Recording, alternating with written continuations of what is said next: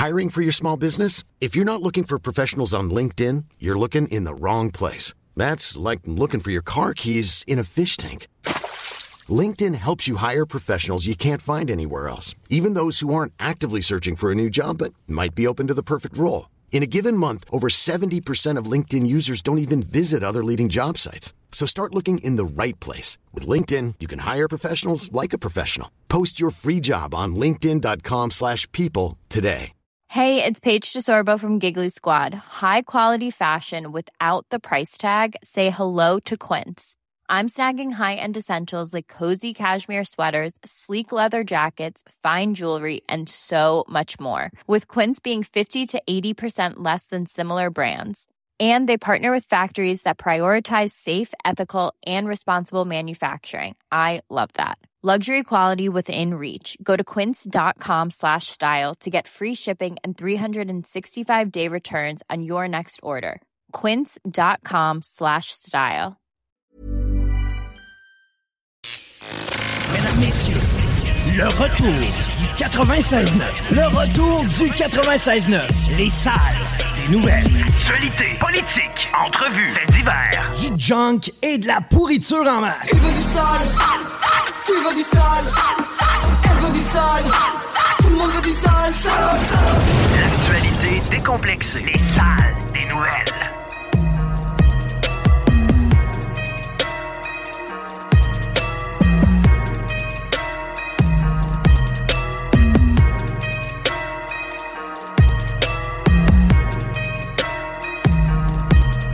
Hey! Bon lundi! Bienvenue dans le retour. Bienvenue dans les salles.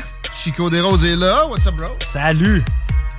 Guillaume côtés ici à votre service. Appelez-moi Tiggy. DJ Tigedine. Polly Tiggy, si ça vous fait plaisir. Pas de, pas de gêne. On est là pour deux heures et demie de découverte, réflexion, déconnage, entrevue et de revue Twitter. Let's go for it. Assez rapidement, mais, mais, mais avant, il reste trois semaines avant. De la relâche? Euh, c'est maintenant, ça. Ah, OK, bon. Ben, ben euh, ouais. Euh, ou, euh, ben, il y, a- il y a maintenant puis la semaine prochaine. Bon, il étire ça sur trois semaines, justement. Ben, ils font bien, parce que pour vrai, c'était une espèce d'engorgement. Ça, c'est une bonne affaire. Non, pense-y, pense-y, pense-y, pense-y, Chico. Ah, le printemps. Eh oui, man. Mm, c'est pas des blagues, là. Ça, c'est 20 quelques jours, ça va passer comme une bine. Puis là, on va se rendre compte qu'il fait fret quand même au printemps. Surtout les six premières semaines. Mais à tous ceux et celles qui nous disent qu'on a eu un hiver facile, oui, c'est vrai. Par contre, il y a toujours bien 10 pieds de neige en face de chez nous. 10 pieds? Facilement. T'as- un dépôt? Euh, ben, j'ai pas de dépôt, j'ai un terrain d'une grandeur normale, sauf que j'ai un déneigeur qui souffre à ce place-là aussi. là. Ouais. Mais ça demeure que présentement, mon voisin d'en face, je le vois pas tellement. J'ai vu un inspecteur de la neige passer ici à Bâtisse récemment pour la ville de Lévis. Tu sais, il y a un grand stationnement. Oui. Puis là, je parlais avec le gars. En même temps, il y avait le gars de la toiture qui était là. Puis il dit Ça, c'est la police de la neige. OK? Qu'est-ce qu'il fait? Ouais. Ben, il dit Pas sûr qu'on a le droit d'avoir une montagne de neige comme ça. Ben là, il y a un grand parking. il y a une mon- Et dans le parking, la montagne de neige. Ouais, normalement, il faudrait l'amener au dépôt à neige. Ah, ils sont malades, eux autres? Oui. Attends un peu, t'es en train de me dire que de la neige, là, un objet qui tombe du ciel puis qui va disparaître toute seule de lui-même, on devrait prendre un 53 pieds puis le remplir? Ouais, faut le déplacer absolument pour l'environnement. OK. Et je salue le pick-up Heavy Duty F350 qui est stationné dans le même stationnement dont je, dont je parle et qui a un logo environnement et, et lutte au changement climatique dessus. Puis tu sais, bon, c'est correct. Mettons qu'il y ait un pick-up, ben s'il va pelleter euh, de la terre contaminée, ce qui arrivera jamais, là, Ouais. ça, il, il- il délègue ça à la mafia. c'est vrai. Mais, mettons, il n'y a pas besoin d'un gros pick-up de même. Un F-250, faut que tu ailles de quoi tirer. Là. Idéalement. Puis faut que tu ailles vraiment de quoi de lourd à mettre dans la boîte. Les deux. Là, il y, il y a une boîte de fibres de verre par-dessus. Il est où le trailer? Ça n'a pas rapport, là. Ça n'a aucun sens, mais c'est la preuve qu'on on se fout de votre gueule de contribuable et le gaspillage est la norme. Puis la, la- vieille histoire, ça s'en vient d'ailleurs, là, la fin des budgets. Faut vider le compte, sinon nos budgets seront pas reconduits. Ça donne ça. des F-250 au ministère de l'Environnement. Tiens, notre bon gouvernement. Salutations encore aux 42% qui pensent qu'il y a de l'excellence au gouvernement fédéral. là, je parle du provincial. Mais c'est la même maudite affaire. Vous avez de la tête très profonde dans votre nœud de ballon. Ouais, si vous aviez mal au moral, il reste trois semaines au printemps et c'est tout. OK? Puis euh, aussi deux petits trucs que j'ai essayé qui peuvent vous faire du bien. Que j'ai, que j'ai compris récemment, avant la revue Twitter. Le magnésium, Chico. De magnésium. Le magnésium. Tu sais, mon épine le noir qui m'empêchait de marcher, j'ai boité pendant un bout, là. Oh, ben ça t'a handicapé, honnêtement. Là. T'as vraiment que tu compensais un bout de temps. J'ai fait un jogging euh, jeudi ou vendredi matin. Puis euh, j'ai eu un petit peu mal aux pieds, mais depuis que je prends du magnésium, bonsoir l'épine le noir. OK. Je boite pas, puis j'ai pas mal, puis... euh, Puis euh, fais donc, un, d'autres affaires aussi. fais donc un, un bon chimiste alimentaire. C'est dans quoi, ça, du magnésium? Dans, dans un... Chaque euh, sportif. OK, OK, ben c'est un supplément que tu vas C'est chercher. ça OK. qu'il faut faire. Alright. Je salue le, le, chaque san- le shop santé. La shop santé, pardon. Pas le chaque sportif, mais ça, c'est en même place, je pense que oui. Les deux. Non. Non. Non. Ch- chaque sportif. Ça, c'est notre commanditaire. Oui. OK. Bon, allez là. Puis euh, des petits jeunes. Tu as déjà fait ça? Pas mal, oui. Ça, ça, Aujourd'hui, parce que trop dans le jeu? Non, mais règle générale, c'est- tu sais, pour vrai, je mange rarement là, avant 15 heures. Tu sais, réel, Mettons que t'as- le... Ah ouais? Oh, la fin de semaine, même affaire. Là. Je, je, je déjeune pas, je dîne pas vraiment. Ça fait que. je-. Habituellement, ce que je fais, je prends un premier repas vers 15. Ben, tu sais, mettons, 14 à 15 heures. Puis après ça, je vais ressouper souvent vers 8h30, 9h le soir. Mais tu sais, j'ai un beat de vie un peu, un peu atypique. Là. Tu sais, je me couche pas mal tout le temps à minuit. Je me lève tout le temps à 8 heures. Ça fait que je suis décalé de 2 heures sur tout le monde souvent. là. OK. Mais, mais à déjeuner, ça, oublie ça. Anyway, j'ai pas faim le matin. là. Moi, ça, c'est très important, mais euh, c'est le soir, le meilleur jeûne, parce qu'après ça, t'as un jeûne gratis pendant que tu dors. Ah, ouais, je comprends ce que tu veux dire. Ben, moi, c'est après mon sommeil. Ça fait qu'il fait simplement Tu touches souvent le ventre plein? Euh, ben, je soupe à 9 puis je me couche à minuit. J'aurais tendance à dire pas tant. là. Fait que dans le fond, tu dînes puis tu soupes. Euh, oui, ouais, je, prends un à deux repas par jour, mettons. Ou plus, plus une collation pour dîner. J'ai pas pris un gros repas. Là. C'était du poulet. Non, c'était pas du poulet pantoute. Pas du poulet? Je me suis fait un bouilli en fin de semaine. tu veux pas demander ce que j'ai fait? Je que ça avait l'air d'être du poulet. Non, c'était du bouilli. Mais euh, ça sent bon. Mais ouais, j'ai pogné. un- là, on est dans une revue TikTok. OK. Peut-être un TikTok d'un gourou en Inde. Puis là, il est comme, moi, je ne mange qu'un repas par jour. Puis là, les médecins me prédisent, il va arriver ci, il va arriver ça, depuis 50 ans. Mais il dit, je me suis jamais mieux porté. Regardez-moi, j'ai 70. Puis j'ai l'air de 50 ans. Euh, ça faisait un bout que ça me trottait dans la tête. C'est parce que on a tendance à. c'est- une espèce de dogme. Puis bon, je suis en rébellion. Tous les dogmes sont remis en question présentement par ma petite personne.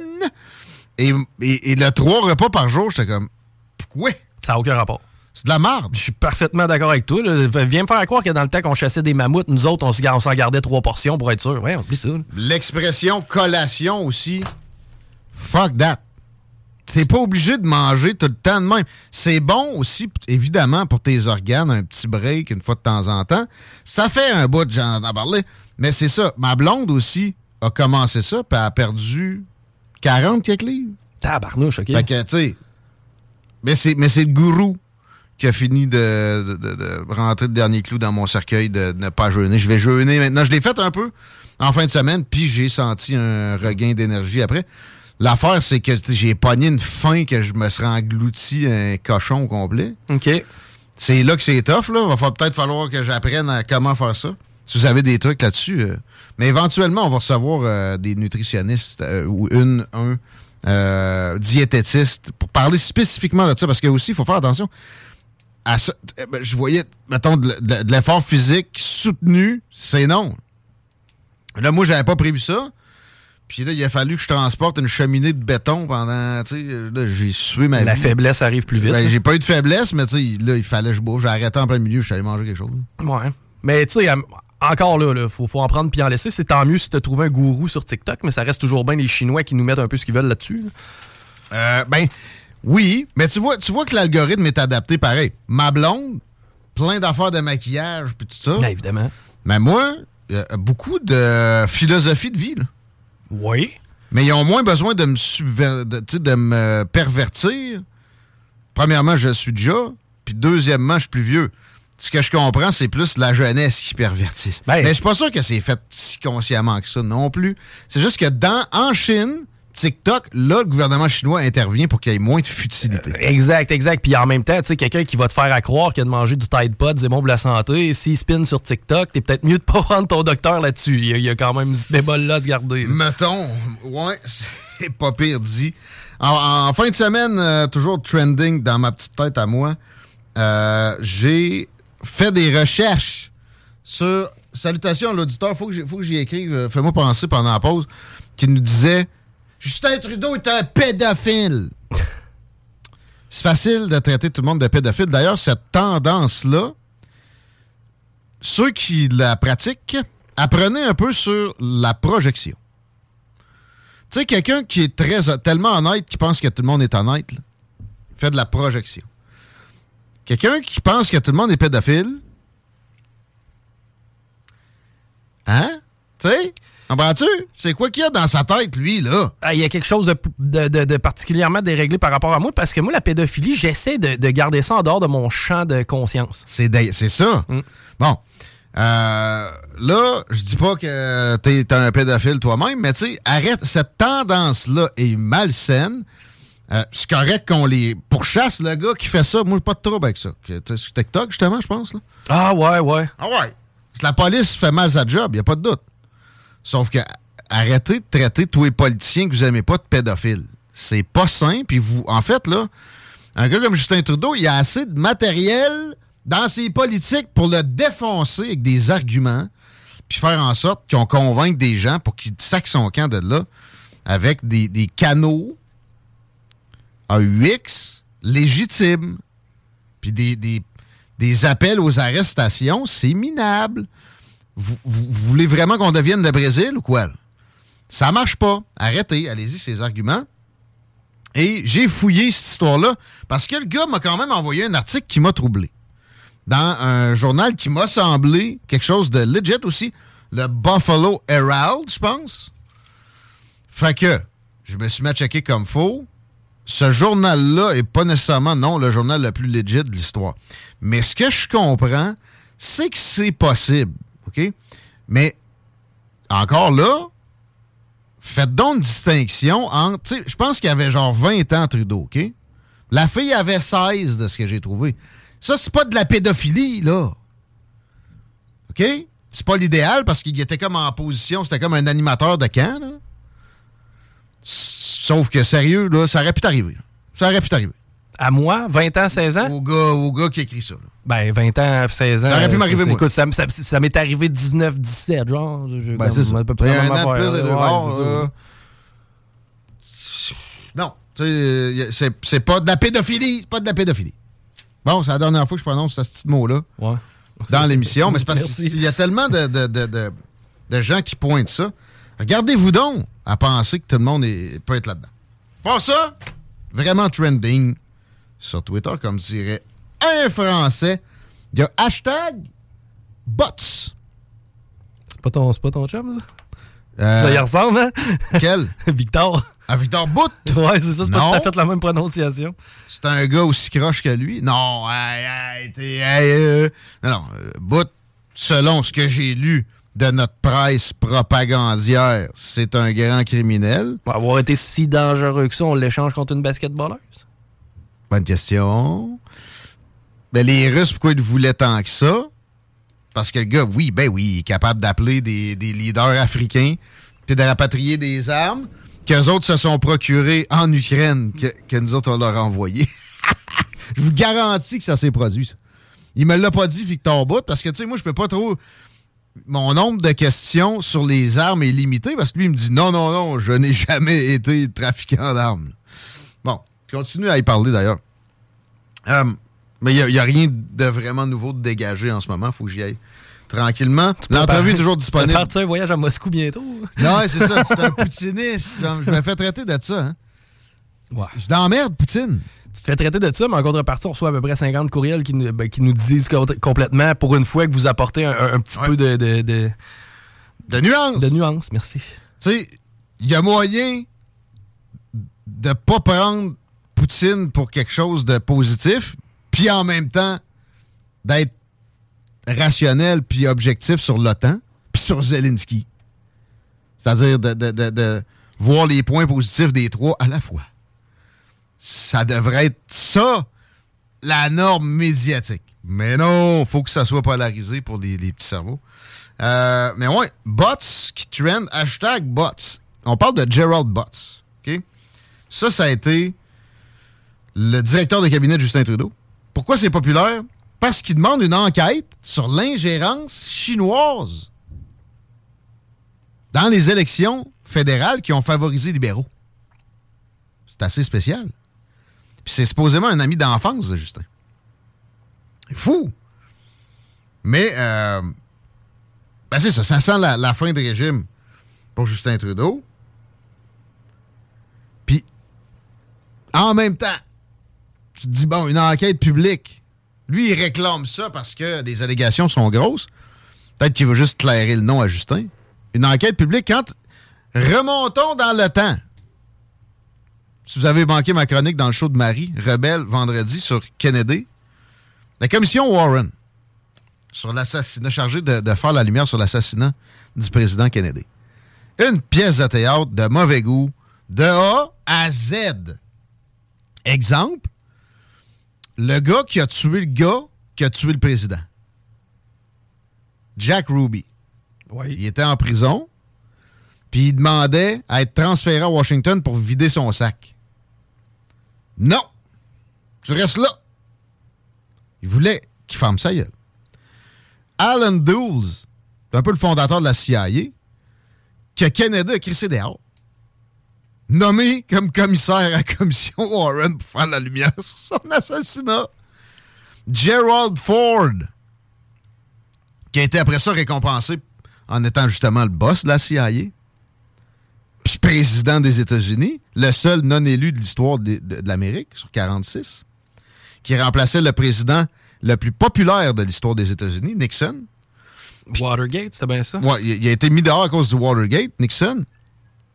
Sauf que il, venait d'être élu avec la plus forte marge en, en- en pourcentage de tous ses prédécesseurs versus son adversaire. Puis ça n'a jamais été réatteint non plus. OK? Euh, et il se fait remplacer par le gars qui, aucunement élu personnel, qui sac son camp à la fin de la, la finition du mandat à Nixon et euh, qui a fait des actions très pro complexe militaro-industriel tout au long. Puis Nixon était assez, assez tough on the deep state. D'ailleurs, 3 sur 4 des personnes qui s'étaient fait arrêter en cambriolant le Watergate, l'édifice du Watergate où le Parti démocrate avait ses bureaux, travaillaient pour la CIA. Ça, c'est prouvé. Puis euh, Bob Woodward, le journaliste qui a sorti ça, prix Pulitzer, il sortait d'où? Les renseignements de la Navy, qui sont un service de renseignement qui est encore plus dangereux que la CIA, puis secret. Puis d'ailleurs, qu'on sait qu'il a été impliqué, en passant, dans l'assassinat de Kennedy. Ce ne sont pas des théories du complot.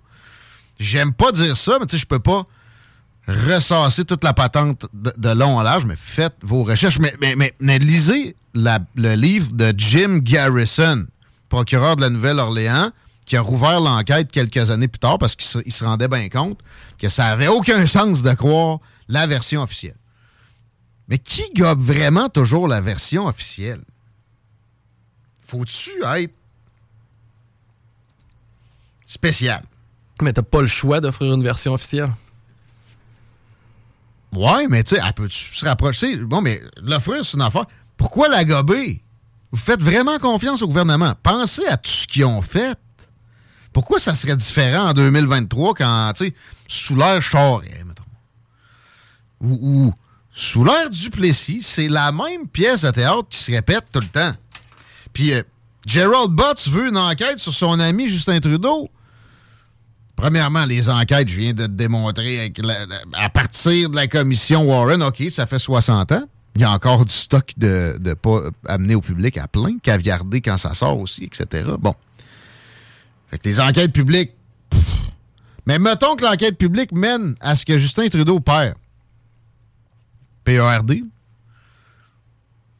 Qui va le remplacer? Pierre Poilievre! La même pièce de monnaie. C'est une autre facette. Avec lui, comme avec Steven Harper, je me suis avec un gars de Lévis en anglais sur Twitter. OK, ça allait bien. Ouais. Salut, man. Là, je dis, il me dit d'agree to disagree. Je dis, oh, OK, mon ami. T'es pas mon ami. T'es un libéral. Après ça, je l'ai repunché. là. Je dis, t'as la tête dans ton autre ballon, vidange. Mais, non, non, je l'ai pas insulté. Mais, pense-y, parce que là, j'avais dit, dit Harper, c'est pas mieux que Paul Martin. Paul Martin a fait des coupures plus drastiques que les conservateurs de Stephen Harper ont fait ap- après. je parle de Paul Martin quand il était surtout ministre des Finances. De Jean Chrétien, quand il est devenu premier ministre, il s'était remis à dépenser un petit peu. Puis ce qui- ce qui est pas différent avec les conservateurs et les libéraux, c'est le degré. Les conservateurs vont moins dépenser, mais c'est dans le registre de la pointe de la- de l'asperge, comme dirait Jean Perron. La pointe de l'aspect. Je l'aime. hein. Comment-tu? Ils vont jamais. Pierre Poilievre va pas changer le fait que il y a la moitié des ménages au Canada qui dépendent de l'État et que l'État ne, ne cesse d'enfler à vitesse grand V. Le, V de la vitesse grand V va être moins foncé, puis c'est tout. T'sais, au lieu de rentrer dans le mur à 100 000 à l'heure, on va rentrer dedans à 80. C'est ce que tu me dis, bon. 90. OK. That's it. 15h28, on a encore du temps. On a juste trois invités aujourd'hui, Chico. OK. Rénal Duberger va venir nous conter comment on, on a réussi à fabriquer le tremblement de terre en, En en Turquie? Mais non, mais il est le premier à le debunk. C'est pas Il drôle. premier à Il avait déjà banques, on va y il- refaire des banques.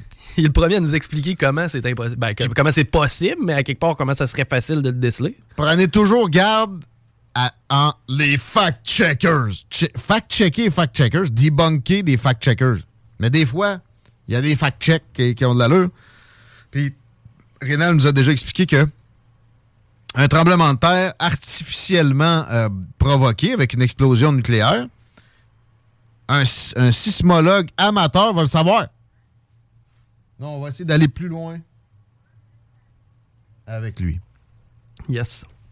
Hashtag Vancouver. Il y a plein de photos sur Twitter. C'est cute.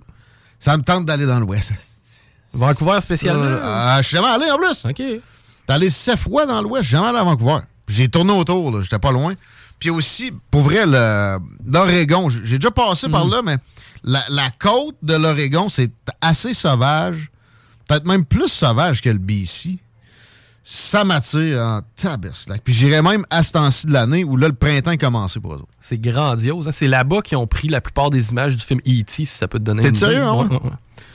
Puis euh, j'arrête pas de voir ça passer sur mes, euh, mes fils de réseaux sociaux, là, des petites images euh, apaisantes de paysages assez vierges comme ça, assez, assez époustouflants. T'es sûr que c'est pas les, les, euh, Zuckerberg de ce monde là, qui te poussent des images pour essayer de te faire dépenser puis Là, brûler que le je prenne l'avion, C'est ça? puis là, ils vont... Ils vont euh, le pilote va avoir eu trop de vaccins, on va se crasher. J'ai vu ça passer aussi. Tous les pilotes d'avion meurent à cause des vaccins. Non. Il y en a peut-être deux.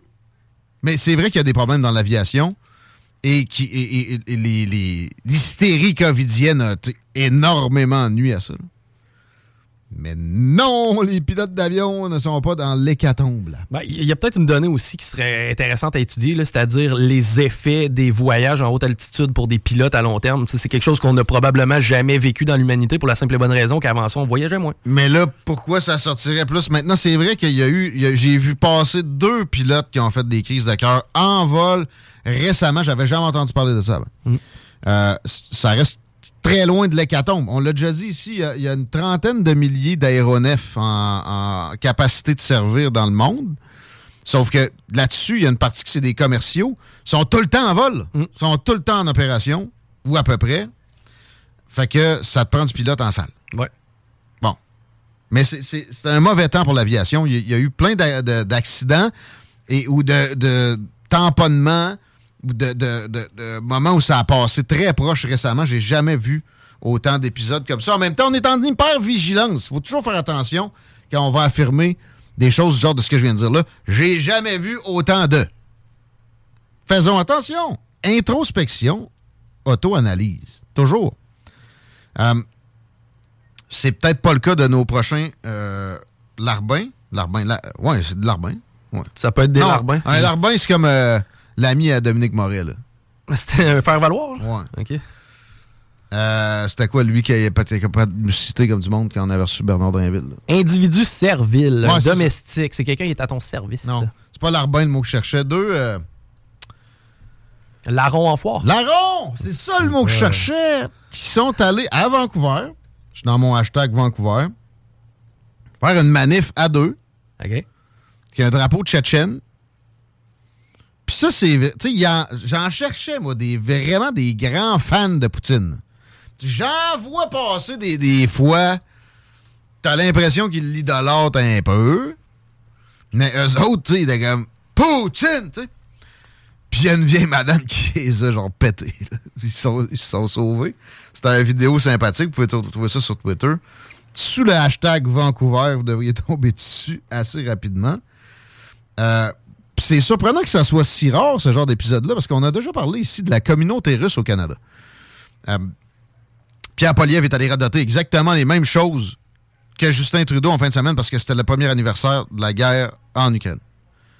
D'ailleurs, qui fête la, une, Une guerre? guerre.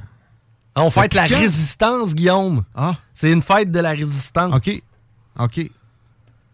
Non. Euh, les, les russophones dans le Donbass, eux autres, ils résistent pas. Hmm. Hmm, eh ben là, tu sors de notre plaisir. Femme ta gueule. OK. Mettons. Mais tu sais, à quel point la population russe est politisée? Je me pose la question. Je- la réponse, je l'ai pas. Ben, pas plus qu'ici. Ben, certainement. Ben, en fait, probablement moins. Peut-être moins. Ben, malheureusement, de par le transfert d'informations. Puis en même temps, Il manque, hey, le- il manque, ici, il manque de diversité médiatique. Là-bas, c'est pire. tu sais, en Sibérie, là, à quel point les gens sont pro-Poutine? J'irais bien pareil, moi, ça. Je suis curieux. Ça a l'air de. Ça, y a- y a-tu de la forêt tout le long? Euh, non, c'est beaucoup de toundra. Y a personne. C'est ça, de la toundra? Ouais, ouais, ouais. Mais euh, ben moi, je, je regarde un gars qui, euh, je, je t'en avais déjà parlé, là, un Italien qui parle russe, qui fait des voyages euh, comme dans les endroits les plus éloignés de la Russie. Habituellement, je veux dire, le mode de vie, c'est très, très simple. Euh, c'est des, des petites villes, des gens qui, des communautés tissées serrées, mais pas tellement politisées. là. des, Non, non. des, des statues de Staline, t'en as plein encore là-bas. Là. Dans le- traditionnellement. Ah ouais. Ben oui. Ben oui, tu t'en vas te promener dans l'est, euh, dans l'extrême est de la Russie, t'as encore tout plein de statues de Staline dans des villages. Le degré de sophistication politique Hmm. en région, généralement, historiquement, est moins haut. Mais qu'est-ce que la sophistication politique? Est-ce d'avoir raison politiquement? Non. Non. C'est, c'est comme le quotient intellectuel. Ça laisse de côté des données qui peuvent être extrêmement significatives. Puis la, sophistication politique, j'ai eu vent de ce concept-là dans mes études en sciences politiques. Et c'est de là que je tire ma fameuse statistique sur il y a juste 20% de la population qui peut répondre à 4 de, de 5 questions du genre de ce que voici. C'est qui le premier ministre du Québec? C'est qui le premier ministre du Canada? Nomme-moi deux capitales, puis nomme-moi un ministre, n'importe quel. Mais tu sais, c'est- c'est pour ça que j'ai de la misère. Présentement, le peuple russe est mis dans le même panier que Poutine.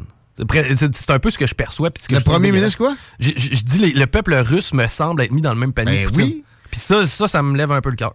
Puis il faut faire attention aussi quand on. Tu sais ça.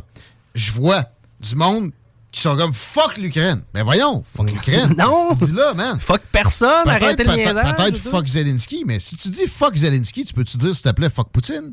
Ben oui. Poutine, c'est pas un gars sans peur et sans reproche comme tu as l'air de penser. Voyons donc. Je comprends que les États-Unis, derrière ça, l'ont mis au pied du mur et ça n'aurait pas dû être fait. Mais c'est à lui à trouver un sauve-conduit puis une stratégie autre que de rentrer dans la frontière de son voisin. Ça, euh, j'en démordrai jamais. J'invite quiconque à venir débattre de ça avec moi. 625 000 ressortissants euh, euh, Canadiens d'origine russe. Hein? Hein, j'a- J'aurais pensé moins que ça. c'est la moitié des Ukrainiens à peu près. Les Ukrainiens, il y en a deux fois plus que ça. Puis ça doit, ça doit, ben là, en fait, ces statistiques-là sont vieilles un peu sur les Ukrainiens. Je pense pas qu'il y a eu de- de- de- de- d'exode massif de Russie récemment. En fait, non. Il y a toujours un peu un exode de Russie, par exemple. C'est un pays qui a énormément de difficultés à garder son monde et qui attire pas d'immigration, puis qui a pas une, démographie naturelle très forte non plus maintenant, vu que c'est développé comme n'importe quel pays développé. Mais j'aurais aimé ça voir Pierre Poliev et Justin Trudeau une seule fois en un an. Peut-être que je l'ai manqué, vous me l'amènerez, mais ça me surprendrait. Dire faites attention de ne pas mélanger le peuple avec le leader, puis de, de tomber dans du racisme anti-russe. Ils nous l'ont dit pour la grippe. Ils l'ont dit pour la grippe, merci. Tu sais, come on. Ils nous l'ont dit pour la grippe. Tu sais, arrêtez de bullier le petit Ling Yam dans le coin de la classe parce que c'est pas de sa faute si le COVID existe. Pire que Really? ça, pire que ça, c'est parce que ça arrivait pas. Ça ne se produisait pas le racisme anti-chinois à cause de la COVID. OK? Il y a peut-être eu quelques commentaires. On essayait de prendre, j'ai vu, moi, aux nouvelles américaines, une agression d'une une dame asiatique. OK? Gars, c'est un, un genre d'itinérant, là. Puis il te pète un coup de poing d'en face, sucker punch fois 1000. Ben, j'étais comme, ben là, ils vont m'expliquer qu'est-ce qu'il a dit, puis pourquoi, puis tout ça. Non, non, non. Si tu punches une Asiatique pendant que Trump a dit- appelait le, le China coronavirus la patente, Automatiquement, mon gars, c'est. C'est du racisme anti-chinois causé par le gros orange. Dégueulasse. Dans un autre sens, je m'attendrais à plus d'événements envers les Russes. Parce que là, il y a une victimisation puis, tu sais, qui, qui est compréhensible sur, sur l'Ukraine. C'est pas que c'est pas compréhensible. C'est vrai que le peuple ukrainien, il avait, il avait pas demandé de tomber en guerre. Mais c'est normal qu'un pianiste russe se fasse bo- boycotter à des dizaines Non. de milliers de kilomètres de là? Pas tant. Ça, ça, en fait, ça, ça pousse dans le sens de la discrimination anti-russe. Exact. Mais le racisme, c'est correct juste du bon bord. Mais moi, j'avais même pas vu de bon bord, sais, même pas de Justin Trudeau, à part contre les Blancs, les hommes blancs hétérosexuels. Regarde, on est capable d'en prendre, on va en prendre encore, Justin Trudeau ou, ou un autre. euh, pff. Ça, peut-être qu'il y a une différence là avec Pierre Poilievre. Lui, je l'ai jamais vu trop faire ça. Bon. Mais ça demeure qu'il y a 625 000 Canadiens d'origine russe, puis ils sont pas à négliger. Puis ceux qui, qui, s'ils nous font des stepettes poutinistes, premièrement, ils ont le droit. Deuxièmement, on leur répond comme du monde. Par exemple, si t'es une petite madame, OK, là, t'as le droit de les bousculer. C'est correct, là, comme j'ai vu. Sur Twitter, hashtag Vancouver. Hashtag Russian Collapsing. OK. C'est mon prochain hashtag. Et j'ai fouillé, puis j'ai trouvé zéro argument comme quoi la Russie est en train de lâcher. J'ai attrapé un commentateur avec une security clearance élevée à Fox News, la méchante Fox News. Ancien militaire dire que, euh, comme Victor Bout m'a affirmé la semaine passée, dans ma conversation avec lui sur WhatsApp, je le croyais pas, qu'il n'y en a pas vraiment de problème de munitions côté russe. Mais ça vient d'où? On les, on les produit? Ils ont, ils ont de la production que Poutine, Poutine avait prévu ça. Puis, hey, les Chinois, ils les fournissent, là. Les pic-pic, réveillez-vous, là. Ils les fournissent depuis avant la guerre, mais ils les fournissent depuis un an aussi, à plus grande échelle. Voyons donc. Et crois-tu que c'est plus facile qu'il y ait du glissement d'armes du côté russe vers d'autres nations que du côté ukrainien? Si tel est le cas, c'est, euh, on, facilite tout ça par la bande. C'est plus tough de rentrer en Ukraine à- à- à- en se cachant des Russes que de rentrer du Chinois en Russie. Voyons donc. Sans qu'on le voie. Ils Sans qu'on le voit, puis ont une encore. là. frontière commune, asti, réveille. Et puis ça peut descendre après ça. Là. Et tu parles des armes en Afrique. Là. tu sais, la navigation. Puis là, ça, c'est- regarde, le commerce entre la Russie et la Chine a explosé. C'était 10% des véhicules il y a un an. Chinois en Russie. C'est 33!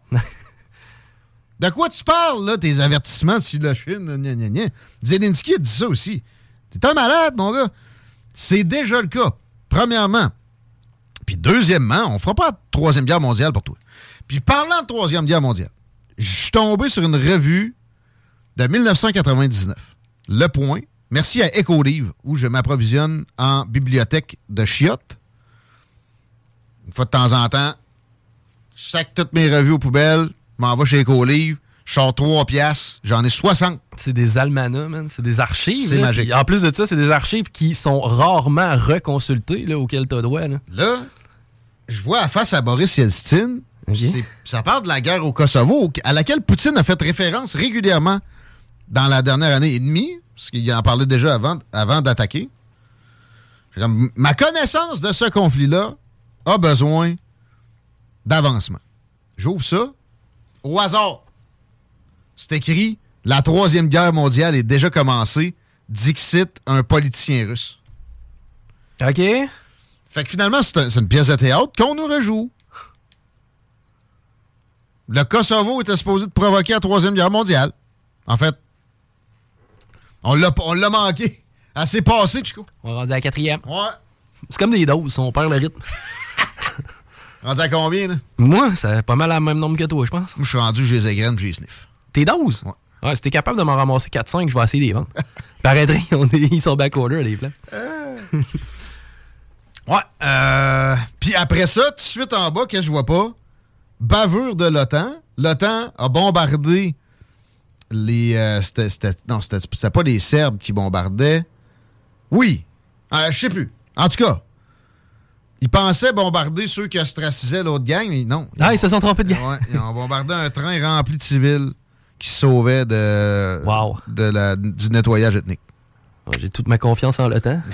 Il faut, il faut. Faut absolument Sinon- que l'Ukraine rejoigne Sinon, l'OTAN. t'es t'es un renifleur de pète de Poutine, oui. mon gars. Ils vont me mettre dans ta gang, là, bien vite. Euh, Niket va se mettre sur mon dos. On le salue, lui. Je veux toujours savoir les origines d'une autre famille. Ça m'intrigue. Moi, je soupçonne que c'est ruche. Ah ouais? Tu penses que c'était Nikita, vraiment? Nikita, Nikita? Ah ouais. En tout cas. On va s'arrêter. 15h43. On parle d'économie. On reçoit euh, le, président, le président. euh, Le boss de la Fédération canadienne de l'entreprise indépendante du côté du Québec. François Vincent Samen. Voyez pas. CJMD 96.9. Les seuls à vous parler en journée, les week-ends. Point com. CJMD 96.9. La radio parlée, faite différemment.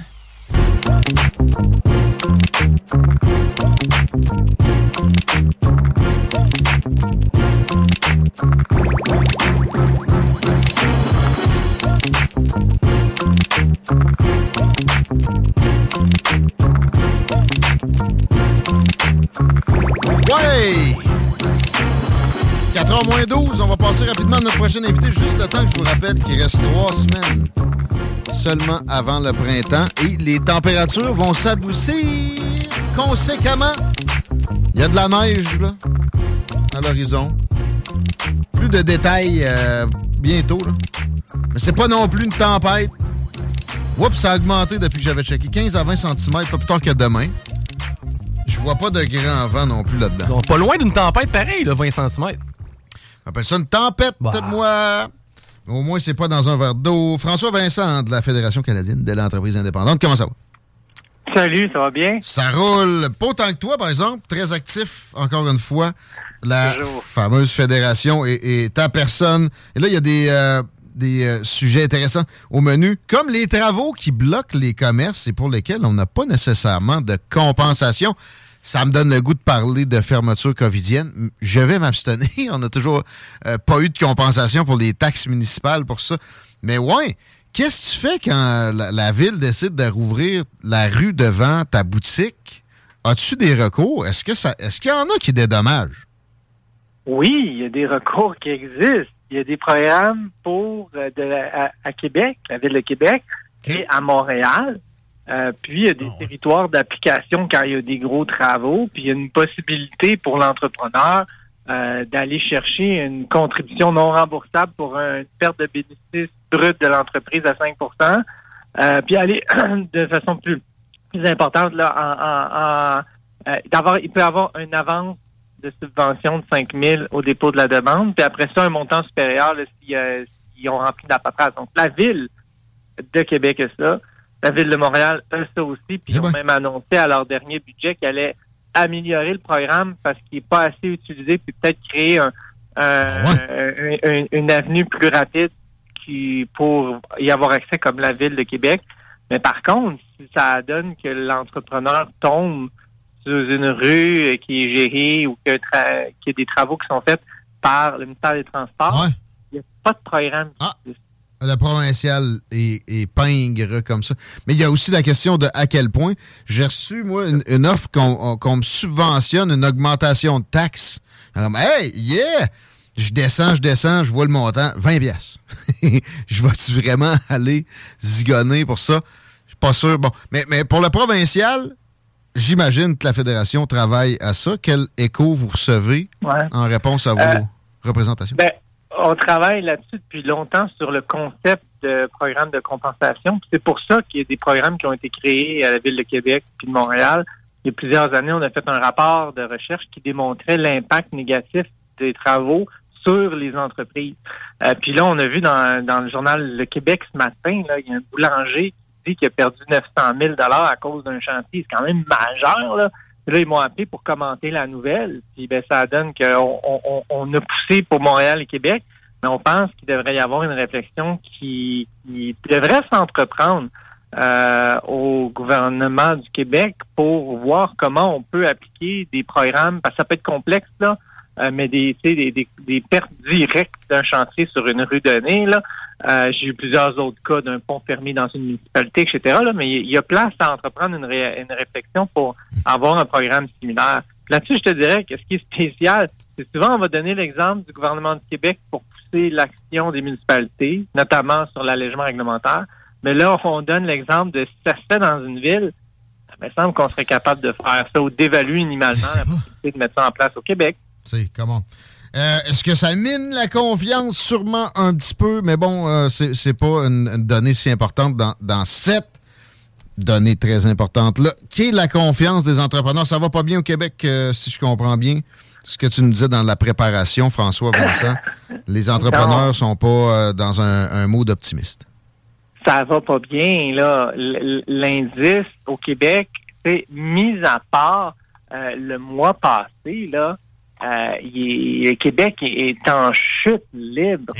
Avril 2022 là. Euh, L'indice de confiance à court terme et à long terme sont très bas. L'indice à court terme, ça veut dire on demande aux entrepreneurs dans les trois prochains mois, bien, ça va pas bien. Euh, L'indice à long terme, c'est les 12 prochains mois. Euh, puis ça, ça revient à, à ce qu'on parle aux deux semaines. Ce sont quoi les, les, les ventes face majeures que les entreprises ont actuellement? L'inflation, avec aucune politique gouvernementale pour diminuer la pression. Pire, on, on, on, on, enlève certaines protections qu'on avait, notamment sur le projet de loi 2, là, sur euh, l'électricité. D'anciennes protections qu'on avait, là, on les met sur le choc euh, tarifaire de l'inflation. Euh, puis on se retrouve dans une situation où ben, on a la pire fiscalité pour la petite entreprise au Canada. Puis de l'autre côté, ben, il y a l'impression de la pénurie de main-d'œuvre qui s'en va pas. On en parle moins là, parce qu'on est comme habitué d'en d'en parler, puis ça fait partie de- des nouvelles à tous les jours, donc c'est moins sexy au niveau médiatique. Euh, mais la pression est là sur l'augmentation des salaires, sur les pertes de contrats. Euh, donc, c'est, c'est, c'est- ce sont les, les deux éléments majeurs qui, qui minent la croissance des PME. Puis là, il y a un budget qui s'en vient. On rencontre le ministre des Finances vendredi, puis on espère bien qu'il y ait une, euh, qu'il y ait une attention particulière qui soit portée au niveau de la fiscalité québécoise. Ce serait surprenant. Et parlant de fiscalité, on avait une question à se poser ensemble. Devrait-on baisser les impôts? Euh, les entrepreneurs, j'imagine, sont tous favorables à ça, mais il y a toujours euh, des surprises dans un poll. Qu'est-ce que que tu perçois de ta de ta base? euh, Est-ce qu'il y en a qui s'opposent à ça carrément ou quoi? Ben, on a posé la question de différentes mesures que le gouvernement devrait mettre en place pour le prochain budget. Puis on a, on a demandé est-ce que le gouvernement devrait aider, dans le fond, les citoyens qui, qui ont frappé par l'inflation, notamment par une baisse d'impôts pour les particuliers. Puis c'est 78% des dirigeants d'entreprise qui sont favorables à une baisse d'impôts des particuliers. Puis encore là, il faut se mettre dans le contexte. on est d'une des places en Amérique du Nord les plus taxées. là. Euh, donc, il y a certainement place à l'amélioration. Puis ça, je me rappelle qu'on en a parlé l'année passée. Il y a un sondage qui avait dit que c'est 60% de nos entrepreneurs, je pense que c'était la dernière consultation prébudgétaire, euh, où- qui disait qu'il fallait commencer à regarder pour euh, réduire la taille de l'État. Ça, euh, ça, on n'en parle pas assez. Puis j'ai vu tellement de levées de boucliers là, récemment sur le fait qu'il faut pas baisser les impôts. Là-dessus, je me pose deux questions. Ouais. D'abord, ben, ça doit toujours être les mêmes voix qui arrivent quand il y a des baisses d'impôts. Donc, non, faut pas baisser les impôts parce qu'on va se réduire des possibilités d'avoir de, de l'argent. Faut investir dans les services publics. Euh, on n'a pas les moyens de se, de, de se payer une baisse d'impôts. Il me semble que je lis tout le temps ça quand il y a des baisses d'impôts qui arrivent, mais là, c'est bien coordonné. Là, ça arrive là. Et de l'autre côté, on nous dit beaucoup pour les entrepreneurs, ben, regarde, vous êtes prêts avec une pénurie de main-d'œuvre, ben, vivez avec, améliorez vos procédures, euh, automatisez, euh, revoyez vos processus pour devenir plus efficace. Ben, on pourrait pas avoir la même question pour l'État. Ben non. euh, L'État, c'est la vertu. Voyons. Mais, mais ce monde-là se rend pas compte qu'il n'a jamais été aussi gros. Puis il y a un point de non-retour qu'on a dépassé qui fait que l'État se nourrit vraiment avant toute chose maintenant parce que la population est constituée de ménages où il y a une dépendance dans le salaire pour une majorité ou au moins une moitié à l'État. Fait que, euh, un coup que tu as dépassé ça, ça, ça va juste accélérer le- l'en- l'enflement exponentiellement. Et si tu te Ouais. rends pas compte de ça, c'est- qui ce 40 %-là d'entrepreneurs? Pareil, je veux pas, euh, je veux pas dénigrer tes membres, mais euh, c'est difficile de comprendre qu'ils voient pas ça. Mettons. Écoute, peut-être qu'il y a un peu de pédagogie à faire. Tu leur diras d'écouter des salles des nouvelles. Ouais, mais ils sont 78% favorables. Ah, là, 60% de- Ah, ouais, mais non, mais c'est parce qu'il peut répondre plus qu'une réponse. Ah! OK, OK, OK. Donc, c'était pas, c'était pas un 60% d'accord, 40% d'accord. C'était pas si simple tu réponds, je pense que c'était la deuxième, la troisième élevée. Donc, euh, ça veut dire que de- d'emblée, il y en a 60% qui ont répondu cette réponse-là. Mais si on avait dit d'accord, pas d'accord, probablement euh, qu'on aurait été plus proche des, des 70 ou des 80 Puis tu sais, quand même, il y a de monde qui peut avoir... euh, de- de- de- des fois, il y a de la chance aussi, pareil. J'ai François Lambert en tête, je sais pas pourquoi. Mais bon. Le, le, puis il y a- il y, a Stéphanie Gramont qui a écrit un article dans la presse, puis elle est contre la, la, la, la baisse d'impôts, mais elle sort quelque chose de quand même fort- fortement intéressant. c'est l'Association des économistes québécois qui ont sorti que de 2018 à 2022, les dépenses, les dépenses des programmes par habitant ont gonflé de 27% au Québec.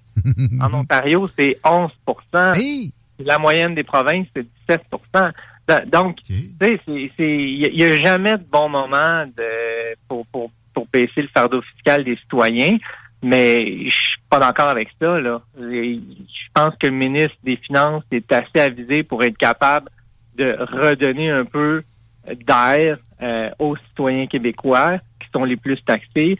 Puis ensuite de ça, ben, qu'on entreprenne un virage d'efficacité de l'État pour, oui, livrer des bons services, mais pas nécessairement passer directement par la création de nouveaux postes ou de repitcher de l'argent dans les différents ministères.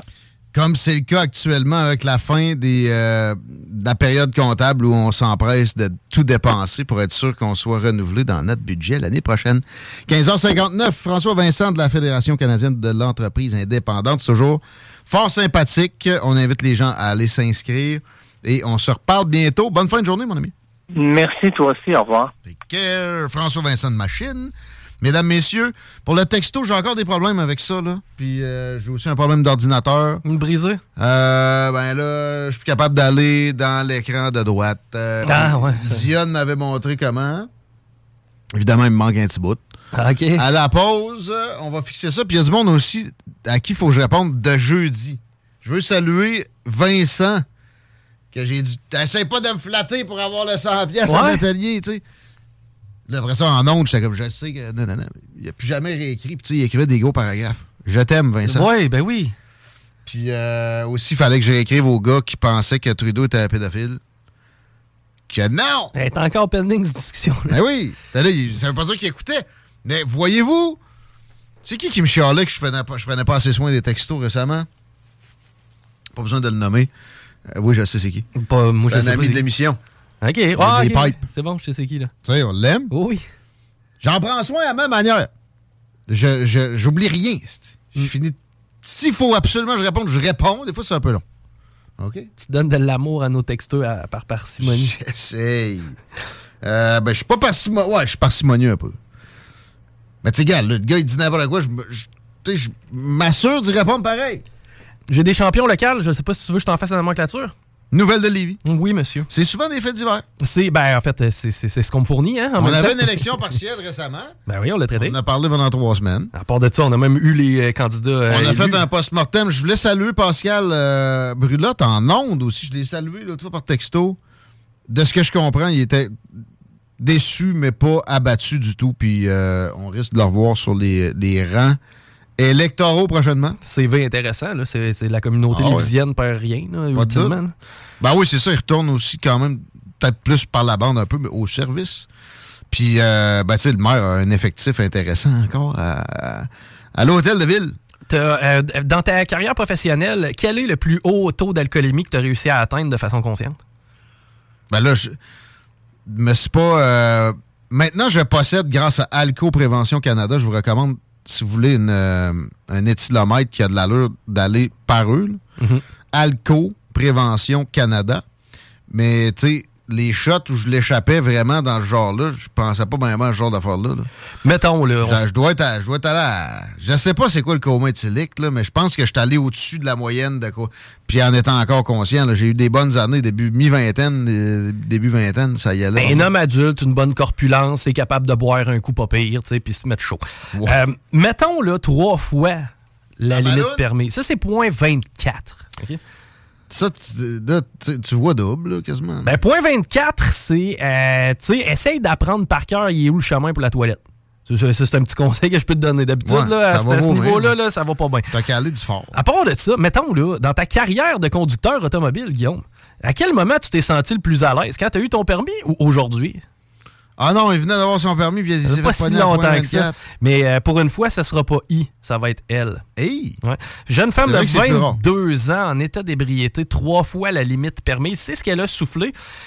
Guess where? Tu sais, si mettons, t'avais à te promener, t'essaierais d'éviter le secteur de Raymond-Blais, c'est-à-dire la secteur, le secteur de la centrale de police, Ah! sur Guillaume Couture, à zigzaguer, À à 3 heures le matin. Hey. Mais oui, et évidemment, le véhicule qui a été saisi, le euh, permis est suspendu, mais une jeune dame de 22 ans. Surprenant qu'il y a encore du monde qui, tu sais, qui- ça, c'est exactement le piège le plus saillant à sauter dedans. 22 ans, c'est euh, dommage euh, de voir. Puis c'est surtout, c'est assez rare. Là. Ben quoi que l'alcool au volant, ça peut être des deux bords pas mal. là.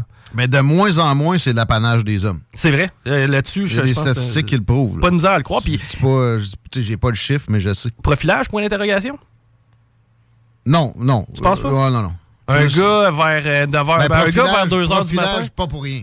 Ben c'est ça. Non, non, non, c'est un profilage efficace, mais à quelque part. Profilage parce que statistiquement, il y a plus de crimes. Comme, pour vrai, là, là je sais que c'est le mot de l'histoire des Noirs. Je, je veux pas partir un débat, mais tu sais, dans les communautés noires, il y a plus de crimes. Donc, ça, c'est connu. ouais. Aux, aux États-Unis, là, ici, ben, à Québec, il n'y a pas une communauté noire. Ça- C'est mélangé, c'est ça le best. Euh, on veut pas, on veut pas chacun dans son coin, on veut tout le monde ensemble. Ouais, Mais il y a plus de crimes par, par tête. Fait que là, c'est- la poule ou l'œuf, là, tu sais. Ben, mais c'est clairement un des deux. Là, c'est la poule. Dans ce cas-là, le dilemme, mais il y a plus de crimes. Fait que là, il, il patrouille plus là, puis il en pogne plus, puis il y a plus de noirs en prison. Mais- Mais c'est culturel en passant, il n'y a rien de génétique là. Par contre, au niveau de l'alcoolémie puis de l'alcool au volant, ben, t'as un point. Le, le fait que les femmes de plus en plus apparaissent dans les statistiques, ben, c'est clair qu'il va probablement y avoir un meilleur screening à ce niveau-là. Puis tant mieux, là, je veux dire, la communauté gagne. Mais tu sais, s'il voit quelqu'un zigzaguer, Ah, le euh, soir, écoute, euh, ils partent les forts, puis c'est fini. euh, blanc, noir, jaune, là, point rouge, femme. 24, point... Attends un peu. Trois- ben, Pas plus- point... zé- Attends un peu. Point... Trois fois la limite permise. Ouais, c'est point c'est 08, point c'est 08. point 20, point, point, Fait que là, point point 0,20. 16, Point- point, point 24. Ouais, T'as pas de 0 puis de 0. Hey, T'es chaud, man. C'est de la Pologne. Euh, euh, Personnellement, moi, le plus que j'ai fait, puis même affaire, les kilomètres co- comme on s'était fait fournir, hey, à point 18, t'es avancé pas mal dans ta soirée, puis je t'annonce que Point le 18, char. tu vas euh, te coucher bientôt. Non, non, c'est ça, le char, il m'intéresse pas. là. Non, ça, tu sais. Euh, mais bon, elle n'avait pas, eu, elle avait pas eu le mémo. Moins 6 présentement pour la météo que je vous avais promise. On aura moins 13 pour la nuit qui n'amène pas de précipitation. C'est demain que ça démarre, euh, cette petite tempête-là. Ils sont mieux de ne pas fermer les écoles. Il y a vraiment question de seulement 15 à 20 cm des rafales de vent allant jusqu'à 36 km h C'est pas des conditions de tempête, c'est des conditions de pelletage. Puis ça finit là. Euh, et dès mercredi, on est dans un retour à la normale. On a une alternance soleil-nuage avec un beau 1 degré. Ça sent le printemps. Puis je regarde les températures pour le reste de ce à quoi j'ai accès, donc jusqu'à lundi prochain. Je vous fais ça vite. Là, un demain, un jeudi, moins 3, moins 5, moins 1, puis 1. On s'en va vers le bon sens. Est-ce que la circulation est dans ce genre-là aussi? Est-ce que ça a de l'allure? Sur les routes? Il est déjà 16h06, ça pourrait avoir commencé si ça s'est tamponné quelque part. C'est déjà le cas, quoique ça, ça semble pas s'être tamponné. C'est vraiment de la circulation habituelle 20 direction ouest. C'est à la hauteur de chemin des îles jusqu'à Taniata. L'action pour la porte s'est déjà commencé aussi sur Henri IV direction sud. La capitale direction est aussi, ça commence. Mais à date, comme je t'ai mentionné, il n'y a pas d'accident, donc euh, ça devrait, ça devrait se libérer. Thanks. J'avais pas terminé ma revue Twitter et il y a un dernier point à l'ordre du jour que je dois amener à votre connaissance dans ce- cette revue-là qui remplace les revues de presse parce qu'il y a beaucoup moins de fils, puis il y a quand même de la presse dans un fil Twitter. C'est Fauci parce que ça vient du labo. Chico, as-tu vu ça passer en fin de semaine? Ah, J'ai vu, quoi, on n'est pas convaincu de tout doute que ça serait pas un leak. Dans le Wall Street Journal, on a eu. Ouais, dans le Wall Street Journal, on a eu un article qui citait le ministère de l'Énergie américain. Fouille-moi pourquoi ça, passe, ça sort de là. Qui disait Ouais, on pense finalement que. Et on est, ce n'est pas définitif. Là, tout le monde a repris ça pour dire Hey, on vous l'avait dit, puis nanana. Ben oui, on. Nous autres, on vous, on vous l'a dit ici, il y a quelqu'un qui a zigné un pangolin. C'est clairement ça. Avez-vous déjà vu ça, un pangolin? Ben, juste dans des jeux vidéo, je sautais dessus et finissait en boule. Ouais! Genre. C'était plus un tatou. Mais je pense que c'est dans la même famille. OK. Et tu te fais pas choumer dans la face par ça. T'es pas, que- tu, tu- tu- tu te prends pas, tu te... Guili. Non! Il en mange peut-être, c'est un coup cuit, il n'y a, plus de COVID, OK? Arrêtez avec ça. C'est à quel point tu manipules un hippocampe dans ta vie, man? Ma- Pourquoi un pangolin? Mettons un Chinois peut-être qui est plus. Mettons un Chinois Ouais. moyen versus un Canadien français moyen comme toi et moi. Ou un Québécois, soyons plus inclusifs. De tous origines, c'est plus rare, un hippocampe. Mais bon, en, en Asie, il y a d'autres mœurs. Mais tu, tu le manipules pas vivant, ton hippocampe, là? Ouais, mais il y avait un wet market à côté, ouais. Puis il y a eu des enquêtes exhaustives qui ont montré que ça venait pas de là. Mais est-ce que c'est le seul wet market au monde, Guillaume? Non. Ah. C'est bizarre. Puis des, des, des, des, euh, des, euh, voyons, des laboratoires comme il y en existe là, de catégorie 4, 5, je sais pas trop. Il y en a ça, il y en a pas beaucoup. Ah, OK. Ouais. Puis il, est à côté. C'est un beau déflectoire, un wet market. Mais l'affaire, c'est que, euh, rappelez, toi, tu l'as pogné en février 2020, la petite COVID. Bon, il n'y avait pas de test, là. Non, puis. De toute façon, arrêtez avec les tests, là. Ça n'a jamais été vraiment précis, là. Mm. Il y a, tu sais, passé un certain seuil de, euh, comment il appelle ça, de marge d'erreur. Dans ce temps-là, t'en fais pas de sondage. Ça donne rien. Mais moi, j'ai le shake parce que, comme tu l'as dit, il existe encore d'autres wet markets. là. On n'est pas à l'abri Ouais. d'une un COVID-23. là. zigonneux de pangolin. Mais il il- il- il y, a un problème, c'est qu'il y aura toujours des nouvelles zoonoses qui se transforment puis qui s'ajoutent aux 1400 pathogènes transmissibles qui peuvent tuer et qui font une vingtaine de millions de décès en moyenne par année dans le monde depuis une centaine d'années qu'on observe ça et, et qui mutent. Chacune d'entre elles mute. C'était quoi le dernier colibet de, de- de- le dernier nom pour un variant? Là? Bon, là, ils- ont- plus peur. Ils ont passé l'alphabet l'alphabet grec. Là. Mais là, ils n'ont sorti encore là en fin de semaine aussi. J'ai vu ça passer, variant. euh, le nom était peurant. D'où le fait qu'il y a encore vraiment du monde qui se promène avec un masque. Hey. Alors que ça, ça, là, la preuve est probante, est probante. Plus que ce qui est sorti dans le Wall Street Journal pour dire Ben oui, il y avait du gain of function. Puis c'est là que ça, ça c'est. Le lab à One, il était pas safe. Mais le masque non efficace, ça, les preuves sont plus intéressantes. C'est pas le Kraken. Oui! Sérieux? oui! La pieuvre, Ouais, mon homme. OK? 45% d'alcool. J'aurais pu l'appeler le calice à la place. Ça aurait été plus poli. Elle craque. C'est du marketing, la nouvelle équipe Seattle. Ben, c'est ça. c'est- tu viens de dire le mot. C'est du marketing. As-tu vu Woody Harrel- Harrelson? Tu sais qui? Non. Le roi de la quille.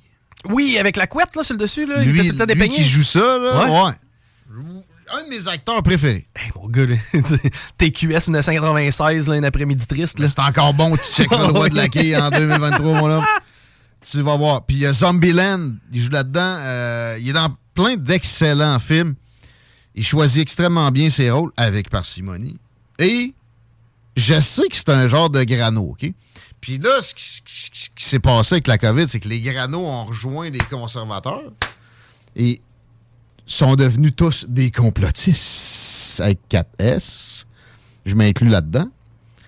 Euh, puis je me demandais où était la communauté artistique hollywoodienne, parce que je sais qu'il y en a beaucoup dedans, dont je savais Woody Har- Harrelson, puis j'étais comme, tu qu'est-ce que t'attends, man? Ben, il attendait que ça soit politically correct de- d'en parler. Il est allé animer Saturday Night Live en fin de semaine. Puis, faudrait que je trouve la cote, là. Je pense que je... Ah, c'est vrai. Dionne, tu sais, où est-ce que t'es? Un problème avec l'ordi. Il est en tour de son hood, là. Il est, Son hood? il est en train de reploguer les fils après la batterie. Ouais, c'est vrai, il y a des problèmes de char. À sa défense. Peut-être qu'il est en train de se faire taurer. C'est tout le temps joyeux, ça. Hey man, non, non, vraiment pas joyeux, ça. Mais, euh, hey, j'ai d'autres talents locaux. euh, si, euh, T'as Woody, Woody. Ok, tu veux Woody. Ah, tu voulais la cote à Woody, toi. Ouais, je l'ai presque. Je suis dessus. là.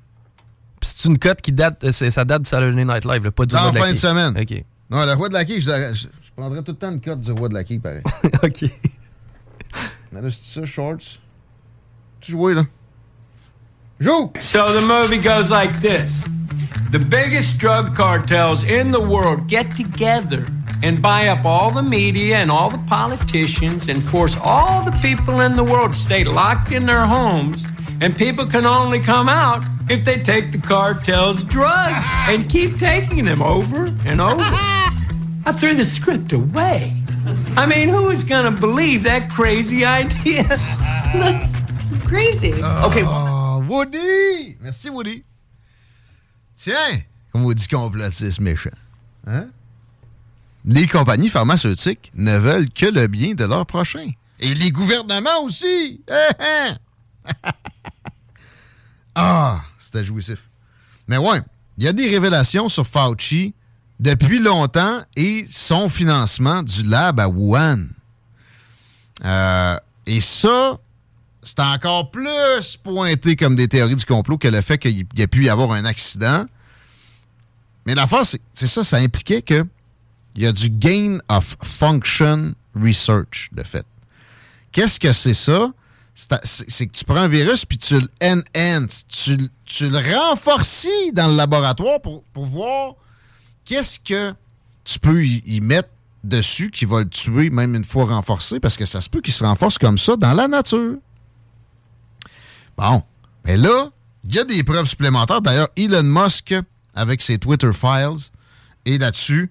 Et on a pointé le Eco Health Alliance que Fauci, directeur de la santé publique américaine, avait financé avec des, consentements, mais aussi était impliqué carrément là-dedans. Ce ne sont plus des théories du complot maintenant. On, on le comprend. En même temps, il n'y a pas une certitude hors de tout doute. OK? Dans les. Dans, moi, je l'ai pas mal, mais tu sais, dans les sources officielles, oui, le ministère de l'Énergie a dit que c'est pas farfelu. C'est ça, que- c'est ça qui s'est passé en fin de semaine. Puis bon, sur Fauci, on se rapproche de, de vérité, maintenant, évidemment, qui a quitté ses fonctions. C'est ça qui se produit. T'allais dire quoi, mon chico? Ah non, mais je- je- c'est parce que là, moi, j'ai pigé dans le sac à génie locaux. Là, Ah, tu voulais compenser mon petit silence en cherchant Woody Harrelson. Ouais, non, ben c'est ça. Je voulais te laisser un peu de temps, mais sinon, on peut y revenir dans un tout autre On va revenir parce que là, c'est le temps de la pause et on va parler à Rénal Duberger qui arrive d'une une conférence sur le climat à Orlando, en Floride, et probablement qui a été converti, ça y est. Il est euh, très craintif de, du CO2. C'est 0.03 de l'atmosphère terrestre. C'était combien de la fille euh, d'alcoolémie? C'était 0.24. on s'arrête. Vous écoutez les salles des nouvelles.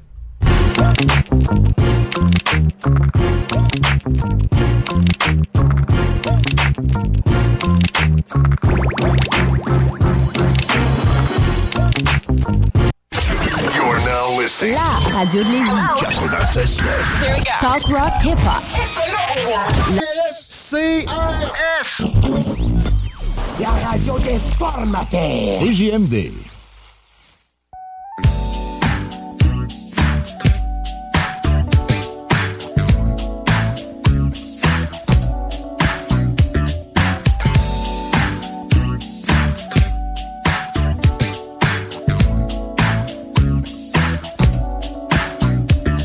Dans Sainte-Pat's, ça se prépare déjà? C'est dans quoi, deux semaines? Ah, 17 mars. It's that time of the year. Your vacation is coming up. You can already hear the beach waves, feel the warm breeze, relax, and think about work. You really, really want it all to work out while you're away. Monday.com gives you and the team that peace of mind. When all work is on one platform and everyone's in sync, things just flow wherever you are. Tap the banner to go to Monday.com. Burrow's furniture is built for the way you live. From ensuring easy assembly and disassembly to honoring highly requested new colors for their award-winning seating, they always have their customers in mind. Their modular seating is made out of durable materials to last and grow with you. And with Burrow, you always get fast, free shipping. Get up to 60% off during Burrow's Memorial Day sale at burrow.com slash ACAST. That's burrow.com slash ACAST. burrow.com slash ACAST. Je vous recommande d'aller chez euh, Accommodation Chaloux parce que vous allez trouver des suggestions qu'il n'y a pas ailleurs, des échantillons, toutes sortes d'affaires, des bières à rabais aussi. Pratique euh, plutôt particulière à chez Chaloux. Les bières à l'érable, si vous voulez être thématique dans vos visites à l'érablière, parce que le temps aussi se rapproche énormément, mais c'est chez Chaloux qu'il faut aller plusieurs qui sont disponibles en magasin. Les bons prix, la plus grande variété de bières à Québec. C'est par là que ça se passe. Allez les suivre sur Instagram, allez les suivre sur Facebook, Accommodation Chalou. C'est des amis, vous les saluerez de notre part quand vous allez faire un tour. Je répète Facebook et Instagram. Ils ont compris, eux autres, avant le, le bannissement de TikTok, ils sont, sont déjà pas nécessairement là. Chico, la circulation, est-ce que ça vaut la peine de mentionner? Les fameux principaux artères, c'est-à-dire euh, la capitale, direction Est, évidemment, c'est à la hauteur de Robert Bourassa. Même chose pour l'accès au pont La Porte. Si vous êtes capable d'y aller via Duplessis, direction Sud, faites-le. La 20 en Ouest, c'est à la hauteur de Chemin des Îles. Quoi que ça attend là, à s'allonger jusqu'à euh, route du président Kennedy. Encore le fameux heure de pointe. Oui, c'est le temps de parler de changement climatique, justement, avec le CO2 qui sort de toutes ces voitures. Et souvent pour rien. Euh, très inquiet à, propos de, de ce gaz qui est. Salut Rénal. Bonjour, Guillaume. Est-ce que c'est 0.3% de l'atmosphère ou c'est 0.03? Pas te- j'ai- moi, j'ai j'ai pas la mémoire des chiffres, mais c'est très, très peu. Euh, Il y a très peu de CO2 dans l'atmosphère, puis la partie de ce CO2-là qui est due à l'action humaine a été minime. Absolument. Ben oui, c'est ça. Il y en a quand même naturellement. Qu'est-ce que, qu'est-ce que sur ce point 0.3 ou point 3 là, l'humain a apporté? Ben, ça a l'air qu'on l'a fait passer, tu sais, c'est Je passé de... rappelle de mon exemple du grain de riz rouge coloré en rouge dans le sac de riz de 1 kg. Ouais. Bon. alors, c'est, c'est, c'est minime. Mais euh, c'est quand même un gaz à effet de serre qui fait peur aux gens. Et quand je suis arrivé hier à la douane à Québec, euh, évidemment, la douanière m'a demandé qu'est-ce que vous êtes allé faire à Orlando? Ben, je suis allé à une conférence scientifique. Elle dit, c'était quoi le sujet? J'ai dit, Ah, c'était le changement climatique. Elle a le sourire qui est apparu sur son visage. Mais j'ai dit, vous savez, madame, je suis un climato-réaliste, c'est-à-dire que je doute fortement que l'homme ait une influence significative sur le climat. Là, la face, il a complètement changé. Alors, T'as-tu fouillé? La propagande Ah, climato-alarmiste est rendue chez les douanières. Est-ce que t'as fouillé? Chico, la, la réponse? Yes, ben oui, c'est. euh, à première vue, ça semble immense parce que c'est 412 parties par million, mais je l'ai demandé en pourcentage pour avoir une meilleure Ouais. idée de ce que ça représente, le 412 parties par million, et c'est à peine 0,041% de la atmosphère. Mais avant l'ère industrielle, ça a l'air que c'était 0.03999 ou 8 quelque chose. Fait qu'on l'a fait passer Et, de... et- et même là, si on veut comparer, parce que quand on dit que la Terre est en voie de disparition, c'est l'apocalypse, on en a pour quelques années seulement, il faut regarder comment la Terre s'est comportée. Il y a des milliers, des centaines de milliers, voire millions d'années, avec des taux de CO2 qui ont été plus bas, mais beaucoup, sou- très souvent, beaucoup plus élevés, 10, 15, 20 fois la teneur actuelle. Et on constate quand on regarde les courbes, parce qu'on est capable de faire ça avec des outils qu'on appelle des proxys, ce sont des techniques indirectes qui nous permettent de déterminer quelle était à peu près la teneur, réaliser une voiture électrique, puis l'entretenir, puis les batteries, puis tout ça. Euh, J'ai vu des images euh, qui, qui font réfléchir. De, euh, par exemple, au Congo, une femme qui met son bébé dans une boîte de carton pour pouvoir aller euh, miner euh, un, un minéral stratégique comme le, le cuivre. J'ai appris beaucoup sur les minéraux stratégiques, sur les, les, les terres rares, où on les trouve, combien ça coûte, qui les contrôle, qui risque de les contrôler dans l'avenir, puis les problèmes poli- géopolitiques que ça risque d'entraîner, parce qu'il y a seulement certains pays qui ont ces ressources-là. Alors, si vous pensez à la folie des voitures électriques à la grandeur du monde, attendez-vous à des conflits et à des guerres. Mais regarde, j'ai un vieux véhicule, moi, que j'entretiens, puis je m'arrange pour pas avoir à le changer. La construction, même si tu parles pas du moteur, de, de- la carcasse, c'est énormément d- d'activité. Puis ça peut être du gaspillage. Là, on nous incite à se débarrasser de véhicules qui sont fonctionnels pour changer vers ça. Tu es très sage, Guillaume. J'admire ta sagesse parce que moi, j'essaye d'avoir la même. Moi, mes véhicules, je les garde 15 ans. 15 ans et demi. Là, le mien, moi, c'est ma, ma, ma RAV4. Je Toyota, l'ai, hein? Elle est depuis 2009. Puis elle roule encore très bien, pas rouillée du tout. Ben c'est ça, il y a moyen d'entretenir ça. Puis ça, ça c'est plus économique, écologique. Le gaspillage, personne est pour ça. Pourtant, de, de, de, de cette, de cette caste-là, on nous pousse vers énormément de... Puis à cette conférence-là aussi, on a parlé euh, beaucoup de science.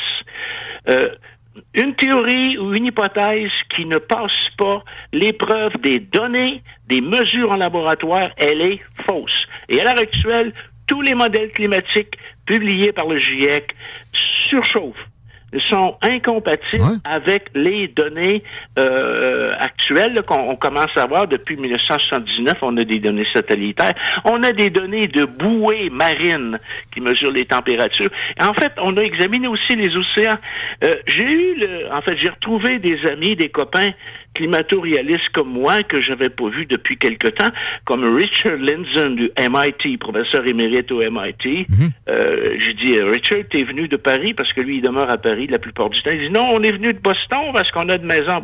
Il était professeur au MIT. Ouais, ça aide euh, avec, Ouais, euh, avec ça. Il a dégagé moins d'effets de, de gaz à effet de serre que moi qui venais de Québec. Euh, mais j'ai rencontré aussi, ah, quel bonheur, samedi matin, parce qu'on déjeunait dans des tables de huit personnes. À côté de moi, il y avait Ian Plimmer, un géologue émérite de l'Université d'Adé- d'Adélaïde en Australie. J'ai dit, Monsieur Plimmer, vous êtes euh, l'auteur du premier livre que j'ai acheté sur le, réch- sur le changement climatique. Vous avez été la- euh, le- le- le- celui qui m'a converti au, au, au scepticisme. Et puis, j'ai- d'ailleurs, j'ai- vous m'aviez envoyé vos diapositives pour que je les présente dans les écoles québécoises. puis, dit, je, je lui ai dit, je crois savoir que vous avez des parents à Montréal. Il dit, oui, j'ai un fils qui habite à Montréal. C'est un bonhomme qui est considéré dans le monde comme le spécialiste des gisements de cuivre, qui est un minéral stratégique. Et de type Porphyry Copper, d'ailleurs, il connaît très bien. Il m'a parlé de la BTB, de Chibougamau, de la mine Gaspé Copper, qui est fermée depuis longtemps, là, à Murdochville. Et puis, il connaît très bien le Québec, parce que c'est un spécialiste du cuivre. Puis là, du cuivre, il y en a au Québec. Donc, j'ai retrouvé M. Plimer avec plaisir. Euh, j'ai vu aussi des données de mon euh, collègue euh, John Christie de l'Université de l'Alabama, qui a, qui a été médaillé de la NASA pour ses travaux. En fait, c'est lui qui a inventé les méthodes de mesure de température de troposphère par satellite. hein? C'est quand même pas rien. Donc, à, à cette conférence-là, il n'y avait pas seulement des scientifiques, j'ai rencontré évidemment des chimistes, des géophysiciens comme moi, euh, des, euh, des géologues, mais aussi des, des, euh, des gens de l'industrie agricole très, très concernés par les contraintes qu'on leur impose pour supposément sauver la planète. J'ai rencontré des financiers, des bonhommes qui jouent avec des milliards de dollars euh, euh, comme investissement, là, très intéressés par les questions climatiques aussi, qui a des influences, qui a une influence importante sur les grands investisseurs. J'ai même rencontré un pasteur. Ouais, ben, écoute, ça, ça me surprend pas nécessairement parce que c'est une des, des insultes que les, les, climat, les climato euh, framed up head qui, qui, qui lisent ça comme un petit catéchisme vont, vont pointer. Ben, c'est ça, c'est, idéologique, le scepticisme, comme si ça se pouvait. Ouais. En fait, euh, il y, il y avait aussi Patrick Moore, je sais pas si vous connaissez Patrick Hmm, Ça me Moore. dit quelque chose, oui. C'est le fondateur Greenpeace. de Oui, oui. Greenpeace, exactement. Et il est évidemment le- le- le- l'ambassadeur de Clintel au Canada anglais. Moi, je suis l'ambassadeur de Clintel au Canada français. Et puis, je l'ai revu avec plaisir. La dernière fois, je l'avais présenté à Montréal au moment d'une conférence sur le cli- climat. Donc, il y a, il y a- il y a- lui, c'est un biologiste de formation. Hein. Il, a, il a montré que on se trompe souvent. Les biologistes sont, font souvent fausse route. Puis il nous a dit pourquoi il avait quitté euh, Greenpeace. On- Greenpeace ne faisait plus de la science. Il faisait énormément de propagande pour ramasser des fonds pour pouvoir payer leurs bateaux, leurs hélicoptères, puis leurs machins, leur infrastructure. Puis c'est- en fait, il ne croyait plus en la mission de Greenpeace. D'ailleurs, je pense qu'ils ont un, un brise-glace là, pour aller montrer des ours polaires qui dérivent. Alors que. Il nous a montré des photos, Guillaume, extraordinaires, d'archives de lui quand il était jeune à Greenpeace, en train de devant des baleiniers russes avec Mhm. le gros harpon là qui essayait de harponner puis il mettait sa vie en danger là. Ben oui. Ça c'était à l'époque où il était vert vert vert. Mais il y y y a des raisons d'être. actuelle, les baleines ne sont pas menacées par les harponneurs russes, Ah. ils sont menacés par les éoliennes. Ah, c'est vrai, ouais, on, on, on croit que oui. on de- a la ouais. preuve de ça. Ah ouais, la preuve est, la preuve est arrivée, là? Ah oui, on a vu des baleines échouer le long de, de- New Jersey. du parc d'éoliennes en mer. C'est affreux.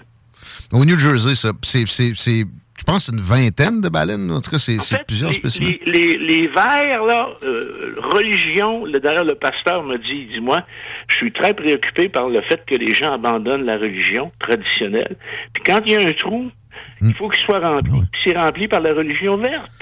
Il y a probablement de ça. Puis juste aussi, les financiers. Moi, tu sais, je suis pas un fan d'oligopole, OK? Je suis pas un fan nécessairement non plus de ce que Rockefeller a fait. Puis là, euh, tu sais, le, le ministère de la Concurrence, on va le dire vite de même aux États-Unis, qui avait défait sa compagnie, morcelé ça en les ExxonMobil puis Shell de notre époque. C'est pas l'idéal. Cet oligopole-là, je le porte pas dans mon cœur. Mais si euh, vous qui êtes à l'écoute pensez que le- la lutte au changement climatique va faire quelque tort que ce soit à cet oligopole-là, vous êtes complètement dans le champ. Ils sont déjà recyclés et ils vont chercher énormément de crédits d'impôt, puis même carrément des subventions. En fait, souvent. Il n'y a, pas de- il y a pas de progrès à l'heure actuelle ici. On n'explore pas, puis on n'exploite pas les, euh, les énergies fossiles. Ça, ça veut dire que le Québec doit arrêter de rester assis sur son gaz de shale, je dis bien shale et non pas de schiste. Le schiste est une roche métamorphique qui ne peut, en aucun cas contenir de pétrole ni de gaz. Gaz de shale, pétrole également de shale. Euh, il faut, on, on est assis sur des ressources. Si on les exploitait, on aurait un meilleur système de santé, une meilleure éducation. On serait plus obligé d'emprunter aux banques euh, comme euh, le gouvernement Trudeau. Enfin, en parlant de Trudeau, j'ai j'ai fait une erreur en m'affichant comme Canadien. Tu peux pas savoir euh, combien de de, de- de personnes m'ont tombé dessus à cause de Trudeau et surtout de, des troqueurs euh, que Trudeau a menacés. Je le rappelle, là, leur compte de banque, là? Hein? Ça, c'est. Ça l'a, ça l'a, ça a pas passé à travers la gorge des Américains. J'ai pas osé dire vous êtes pas mieux avec Biden parce que parce que j'étais pas chez moi. Quand Ouais. je suis pas chez moi, je fais attention à ce que je raconte. T'aurais eu raison, par exemple. Euh, mais juste, tu sais, tu disais, imagine l'argent qu'on pourrait faire et, et ce qu'on pourrait faire avec cet argent-là si on, on exploitait le gaz de shale. Juste, pre- prenons tout ça, là, puis mettons ça dans la recherche fondamentale sur l'énergie, pas les maudites éoliennes qui profit le solaire qui profite juste à un autre oligopole, mais chinois celui-ci. Et, et complètement inefficace. Ben, en tout cas, en, en- en grande partie, jamais efficace comme le, le- le Comme pétrole, parce que tu peux le stocker. le nucléaire. Ouais, On a eu ouais. aussi des conférences très importantes sur le nucléaire, les principaux réacteurs, le futur du nucléaire. Moi, je pense que Hydro-Québec devrait regarder un peu de ce côté-là. Parce que, hi- cher ami d'Hydro-Québec, si vous voulez répondre à tous les verts qui vont s'acheter des véhicules électriques, des Bolt, puis des, des, des- enfin, tout- tout- Mm. tous ces, ces- ces véhicules-là, dans les années qui viennent, euh, il va falloir que vous arnachiez euh, toutes les rivières du Québec. Puis ça, ça va fournir juste l'électricité pour charger ces babelles-là. Vous n'aurez pas d'électricité pour chauffer vos maisons, pour cuire votre repas, pour faire votre, votre réfrigération, pour avoir l'air conditionné l'été, etc. Alors, euh, soyez attentifs à ça. Commencez à regarder Hydro-Québec du côté des petites centrales nucléaires. Hein, pour, pour des, ça va vous permettre, entre autres, d'éliminer beaucoup de lignes de transmission qui sont des, des, des talons d'Achille quand on vit dans un climat comme le climat québécois. Une critique qui va aller sur cette conférence-là à laquelle tu as assisté à Orlando, c'est que il n'y avait pas de climatologue. ah, très bonne question, mon Guillaume. Un climatologue, there is no such animal. Il n'y a pas de climatologue. Ça n'existe pas. Ça veut dire un climatologue, pour pouvoir s'appeler climatologue, doit maîtriser des connaissances de pointe en géologie, géochimie, géophysique de la haute passe moyenne atmosphère, volcanologie. Hein? Il doit être capable de- de- d'être spécialiste de la thermodynamique également, euh, et puis de bien des choses, un peu de météorologie. En fait, j'ai croisé des météorologues, pas mal de météorologues à cette euh, conférence-là, qui m'ont beaucoup appris, qui m'ont dit Tiens-toi bien, tu vas tomber de ta chaise. 96% des stations météo américaines sont corrompues, ne donnent des résultats qui ne sont pas fiables. Qu'en est-il? Quid pour le Canada? Est-ce que quelqu'un, un journaliste, pourrait poser la question à Environnement Canada? Quelle est la fiabilité des mesures de température de vos stations météorologiques canadiennes, de votre réseau canadien? Parce que si on veut établir qu'on court vers une catastrophe avec des données actuelles, il faut que ces données-là soient fiables. Puis les données également thermométriques des années 40, 50, 60, quelle est leur fiabilité? Hein, so- 70% quasiment de la surface terrestre, c'est des océans. Et pour ces eaux, aucun de ces océans, on a des données historiques, thermométriques fiables. Donc, comment osez-vous dire que ce qui se passe présentement en France, la sécheresse, les feux de forêt en Californie, les inondations en nord de l'Australie, c'est du jamais vu? Comment osez-vous dire ça si vous n'avez pas de données? L'hypervigilance. J'ai cette euh, notion-là en tête euh, récemment parce que là, on essaie de me dire que le vaccin a créé une hécatombe. Il OK, il y a une surmortalité, mais si tu veux me dire que c'est le vaccin, premièrement, prouve-moi la cause à effet. Deuxièmement, c'est pas l'hécatombe, c'est une légère surmortalité. Mais je, je, transpose ça au climato-anxieux qui, dès qu'il y a une catastrophe euh, due à la météo, attribue ça au gars qui a son pick-up, à Donald Trump, puis à toi, évidemment, Rénal Pire Duberger. que ça, pire que ça. J'ai lu, c'est un, un auditeur qui m'a envoyé ça, euh, je sais pas s'il était de Québec ou du Saguenay, mais euh, il y, a- il y aurait des géologues ou sismologues à l'Université du Québec à Montréal et Ottawa qui disent que le, le changement climatique cause des tremblements de terre. J'ai vu ça passer aussi. C'est ça, hein? J'avais hâte que tu m'en parles. Parce qu'il dit si on enlève la calotte de glace euh, au-dessus du Groenland, ça crée des contraintes dans la croûte terrestre. Moi, j'ai des questions à poser à ces gens-là. Prouvez-le. Puis une façon de le prouver, ce serait d'étudier le mécanisme des tremblements de terre qui prétendent avoir été déclenchés par la poussée qu'on appelle isostatique. Si le mécanisme est surtout vertical, je peux croire que c'est une influence, mais si c'est comme les tremblements de la vallée du Saint-Laurent, près de Charlevoix. On a surtout des, des, des, des, des mécanismes de compression horizontale. Là, tu peux pas accuser le réchauffement climatique ou la, la déglaciation comme cause de ça. Mais Ian Plimmer, en jasant avec lui, c'est un, c'est un, c'est un, euh, moi j'ai, j'ai pas pu assister à sa présentation, j'étais à une autre présentation à ce moment-là, mais il m'a dit au déjeuner que les, les tremblements de terre qu'on enregistre le long des dorsales océaniques, là, et puis dans la ceinture de feu du, du Pacifique euh, sont des signes avant-coureurs d'activité volcanique euh, intense. Et puis, cette activité volcanique-là, je le crois, a une influence considérable sur le climat. Par exemple, les événements El Niño. Qu'est-ce qui déclenche un événement El Niño? On sait que ça se déclenche dans l'est du Pacifique, mais quelle est la cause qui déclenche ça? Moi, personnellement, je crois que ce sont des phénomènes volcaniques, hydrothermaux dans le fond des océans. On en connaît plus sur Mars que sur le fond de nos propres océans. Même il y a des lacs dont on connaît très peu des dynamiques euh, de- au, au fond. Euh, alors, imaginons ce que, ce que ça peut être dans le fin fond de, oui, une crevasse de, de l'océan Indien ou de l'océan Pacifique. Effectivement. Et ça, me- ça me fait penser, bon, la, la climatologie, je reviens à ça. J'avais trouvé une dame qui se disait climatologue. Ah ça a oui, été, tu m'en as parlé, Ça a oui. été très compliqué, puis finalement, elle a, elle a laissé tomber. Il y en avait deux à l'Université Laval qui se disaient ça. Puis à un moment donné, j'ai tapé département de climatologie. Est-ce que, est-ce que ça, se trouve? Et il y a des choses qui s'appellent comme ça, mais les cours, après ça, tu regardes, puis c'est géo. 21, 22, c'est une science de la Terre. C'est toi qui m'avais aussi déjà dit ça. Toi, tu es géologue. Géophysicien. Géophysicien, pardon. Donc, tu as des, des- des connaissances qui te poussent à pouvoir comprendre des dynamiques du climat. Il n'y a personne qui a une compréhension parfaite de ça. On est en, on est en train de, de- de- de- d'explorer la chose et c'est tout. Et, et je crois pas qu'on a encore de, données probantes sur ce que les volcans en activité présentement apportent réellement en termes de gaz à effet de serre. Est-ce que Guillaume, je me trompe? on n'a même pas l'inventaire. Je parle là, c'est seulement du volcan. Je dirais 80% du volcanisme est sous-marin. On n'en a ni l'inventaire, ils sont pas où, où ils sont, combien importants ils sont, ni les bilans. Quand je suis allé en Nouvelle-Zélande, je suis allé au volcan de White Island. J'ai parlé aux géologues, aux volcanologues qui étaient là.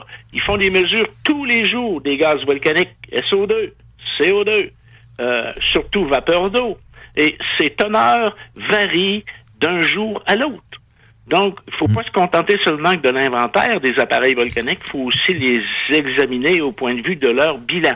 Parce que si on va parler de CO2, le CO2 dans les océans, s'il n'y en avait pas de CO2 dans la mer, il n'y aurait pas de coquillage, il n'y aurait pas de vie, il n'y aurait pas de poisson, il n'y aurait rien. Le CO2, c'est la vie. D'ailleurs, j'avais apporté mon T-shirt I Love avec le gros cœur rouge, le CO2. Il y en a qui m'ont demandé où j'avais pris ça. Et j'ai rencontré aussi des gens qui font euh, de l'éducation sur le, le climat. Euh, entre autres le CO2 Coalition, la coalition pour le CO2, le Cornwall Institute. La coalition pour le train de CO2. développer du matériel scolaire pour tenter de, de, de rentrer dans les écoles puis de leur présenter une alternative à l'endoctrinement du climatisme qui leur est enseigné. La science du climat ne se trompe jamais. Il y a un journaliste de Radio-Canada qui avait dit ça à un moment donné. Je pense que c'est à moi, oui, dans une conversation sur des réseaux sociaux, là, euh, le gars qui anime moteur de recherche. Euh, J'ai un petit quelque chose avec Radio-Canada. Ils ont ri de moi la semaine passée. Il avait raison, par exemple. En tout cas, Ah oui, autre- ben, autre ça, ça veut dire que tu es important, mon Guillaume. tu Euh, commences à les déranger. Au début, ils rient de toi. Après ça, ça les dérange. Puis après ça, c'est toi qui ris d'eux autres. Autre histoire. Ben, c'est ça. Et, et moi, j'ai répondu. T'en rappelles-tu quand on prévoyait que le Gulf Stream allait revirer de bord? Mon ami, Et ça, ça, ça, a changé. Il s'était trompé. La conversation s'était finie dans ces, dans ces environs-là. Bloomberg qui prédit que dans, en 2050, 2060, la statue de la liberté, elle va avoir les orteils dans l'eau. Ouais, ben, Miami devrait déjà être, euh, Oui, être sous l'eau. dans la mer des Caraïbes. les gens s'achètent de plus en plus de maisons au bord de la mer. Souvent des, des beaux démocrates comme euh, Barack Obama, Mortars, Mortars One Yard. Ouvres une porte. On a eu, ça j'admire, on a eu comme euh, au dîner au- ouais, le midi de samedi, un sénateur du Wisconsin, évidemment ré- républicain comme conférencier, et une euh, congresswoman de Colorado que, que j'ai admiré, puis je leur ai dit d'ailleurs, parce que j'ai dit, vous savez, au Canada puis au Québec, aucun politicien oserait faire ce que vous venez de faire Zéro. Ben, leur coming out. Non. Parce que moi, je le sais qu'il y a beaucoup de politiques qui sont climato-réalistes dans leur fort intérieur, qui sont trop couillards pour faire, là, je ne vais pas faire pas un mauvais jeu de mots, là, pour faire leur coming out climatique. je Et dirais, ceux-là, c'est c'est notre ami Duhem. Maxime Bernier est capable, mais bon, il est au fédéral. Il fait, mais il sait qu'il n'y a pas grand chance d'être élu de toute façon. Peut-être. Euh, en terminant, je voudrais que tu débunkes une théorie du complot que, que je vois trop souvent dans des cercles qui vont être d'accord avec ce qu'on vient de dire là, mais qui ont besoin de recul scientifique à, d'autres occasions. C'est-à-dire sur le tremblement de terre en Turquie, là, on en a parlé la dernière fois. Tu nous as dit, s'il y a une explosion nucléaire qui crée un tremblement de terre, on va comprendre que c'est ça sur des sismographes. Et ça continue à parler de projet HARP. Là, j'épargne la géopolitique aux gens, là. La- la- le, le Liban qui a été victime d'un- tremblement de terre il y a dix jours, il n'y a pas de géopolitique. Je vais le faire pareil. Pour, pour, on s'en fout du Liban. Je vois pas qui ça pourrait favoriser qu'on fasse ça là. La Turquie, bon, euh, mettons, mais euh, impossible que ça soit fait, même sur une faille, puis de, de- de quelque façon que ce soit euh, sciemment, sans que ce soit détecté. Il y a énormément de sismologues amateurs. Que ce soit un tremblement de terre artificiel causé par l'activité. Mais tu rouvres une autre porte que je vais euh, refermer. Ben, pas je vais. euh, tu m'ouvres une brèche importante parce que j'ai publié sur mon ma page Facebook il y a quelques temps, une couple de semaines, un article très important qui montre que D'abord, les tremblements de terre ne tuent pas les gens, ce sont les constructions humaines qui tuent les gens. Et puis pour la Turquie, c'est la corruption qui est responsable d'une grande partie du bilan des morts à cause de ce tremblement de terre-là. On n'a pas respecté les normes de construction à- pour des causes de corruption. Il y en a qui se sont mis de l'argent dans les poches. Non. Moi, je pense que c'est de ta faute parce que t'as pas assez parlé de changement climatique de façon alarmiste. La, la, la calotte glaciaire qui font, qui causerait des, des tremblements de terre. Eh, pas. Merci, Rénald. C'est très apprécié. On peut te suivre sur les réseaux so- sociaux. Toujours prolifique, toujours intéressant. Oui, s'il y a des gens Facebook. qui veulent me contacter, je suis sur Facebook, je suis sur Twitter, euh, ils peuvent avoir mon, mon courriel également. Et hier, ce matin, j'ai une femme de Tampa, en Floride, qui dit « Êtes-vous encore à Orlando? Parce que j'aimerais vous rencontrer. » J'ai dit « Je suis déjà rendu à Québec. » Elle dit « C'est dommage, j'aurais fait le trajet jusqu'à Orlando pour aller vous voir. Ben, les billets d'avion sont pas si chers de la Floride, pareil, ce temps-ci. Ah non, c'est la, la semaine de relâche. Attends deux semaines, invite-la à Québec. » OK. À bientôt. C'est beau, Guillaume. Au revoir. Rénal Duberger, mesdames, messieurs, 16h47. Les commentaires sont bienvenus. J'ai de la misère avec mon texto, mais quand même, on va finir par tout lire ça. 88 903 5969. J'ai aimé que Rénald se positionne en tant qu'homme radioactif. Je t'explique. c'est ça, pareil. Euh, moi, le nucléaire, au Québec, j'y crois en tabarnouche. Puis je m'explique. Euh, présentement, on a de la misère à gérer la distribution. On l'a vu la dernière fois qu'il a vanté. Maintenant, le transport. Mhm. Parce que là, euh, on est un petit peu dépendant de où se trouvent les cours d'eau. Pour, euh, pour ce qui est Ouais. de notre hydroélectricité. Maintenant, si on embarque à l'ère du nucléaire, on peut construire nos usines de façon stratégique, éviter les grands transports. Parce que nos lignes, là, tantôt, il va falloir les réparer. Si le pont de Québec est après tomber, d'après moi, ce qui se rend sur la côte nord en frais de pylône, ça doit pas tout être à jour. là. Absolument. Mais ça prend un cours d'eau pour euh, avoir une centrale nucléaire. Idéalement, je pense qu'il y a d'autres moyens, mais généralement, ça va Ça être prend un près d'un cours d'eau. Euh, mais ça, ça t'as t'as pas besoin de l'arnacher, de le déformer. Tu, tu la mets sur le bord, puis il y a une puise. Puis c'est pour le, le refroidissement. C'est pour le refroidisseur, euh, L'eau va être rejetée dans la nature et va être. En fait, Bon. les grosses tours de refroidissement là, que tu vois là, là, c'est pour récupérer l'eau et la renvoyer dans le- les cours d'eau. Ça me fait peur pareil, moi, le nucléaire, parce qu'il y a eu des catastrophes. Là. Les, les deux principales, ça reste, tu sais, en c'est quoi, 50, 60 ans? Plus que ça, même. Ben, t'as une erreur Tchernobyl, humaine. Tchernobyl, erreur humaine. Fukushima, désastre naturel. Ouais. À part ça, ben, il y a eu des petits problèmes. Est-ce que, je- est-ce que j'en oublie une ou deux? Ah, Il y en a eu une aux Mettons qu'il y en a eu États-Unis. quatre, là, ouais. sais, en, en 70 ans. Euh, c'est pas, c'est pas la fin du monde, ça vaut la peine. En fait, la dernière, qui, le, le dernier événement qui est arrivé, c'est Fukushima. Euh, puis je veux dire, on est beaucoup moins à risque que le Japon pour ce qui est de nos, de nos infrastructures euh, nucléaires. là. Au Québec, il n'y a pas de séisme. non, non, il mais pas OK, ouais, c'est ça. Charlevoix a une, une petite zone sismique, mais ça n'a absolument rien de comparable rien, avec rien ça. à voir. Non, non, c'est ça, exact. Euh, Puis, tu sais, regarde les sous-marins nucléaires. Tu n'entends pas parler d'accidents ou d'incidents régulièrement. Puis pourtant, c'est une technologie qu'on maîtrise très bien. Exact. En plus, regarde, je l'ai dit, tu prends, mettons, euh, 10 ans d'exploitation du gaz de shale, t'envoies ça à, à l'Allemagne, qui construit des, des centrales au charbon, c'est en site. Bon, là, il est trop tard, gna, gna, gna. ben oui, il fallait le faire euh, quand, quand c'était trendy, effectivement. Mais mettons, puis tu prends tout cet argent-là, tu le mets en recherche fondamentale sur la fusion à froid. Ou, ou, ou- ou- ou le- le- bon, la, la fission, mais je sais pas, de façon plus euh, sécuritaire. Euh, oui, au pire, l'éolien, puis son transport, parce que, tu sais, pour que ça soit vraiment efficace, ça, il y a, y a un problème de transport. là. Dans le Grand Nord, il manque pas nécessairement de vent. Si tu fais un grand, grand champ là, qui va être une pollution assez extrême, mais bon, euh, mettons que t'exclus ça, là, la pollution visuelle, là, c'est de l'amener ici avec des fonds presque illimités pour de la recherche là-dessus. Probablement qu'on serait capable de trouver des solutions en ce sens-là. Euh, on serait capable, pas mal certain aussi, de mettre des turbines dans un cours d'eau comme le fleuve Saint-Laurent sans nécessairement avoir à faire de barrage. Il y a, des, y a des euh, productions d'électricité maintenant avec euh, la marée. Mais le pire, c'est qu'il y a du pétrole synthétique. C'est le e-fuel. Que si tu, tu- tu- tu le brûles, premièrement, t'as pas eu besoin d'aller chercher dans, je sais pas moi, le golfe du Saint-Laurent. Euh, puis quand tu le brûles, ça fait à peu près pas de gaz à effet de serre. L'effet de serre, OK. Je dis pas, moi, moi je suis pas aussi catégorique que là. Euh, idéalement, il doit y avoir de quoi que le CO2. Ça peut pas être une, une conspiration à ce degré-là. Puis, même à ça, aussi des scientifiques. OK, il y en a beaucoup qui ont la tête montée, qui- qui- qui sont pris dans des dogmes scientifiques. Il y a des dogmes scientifiques.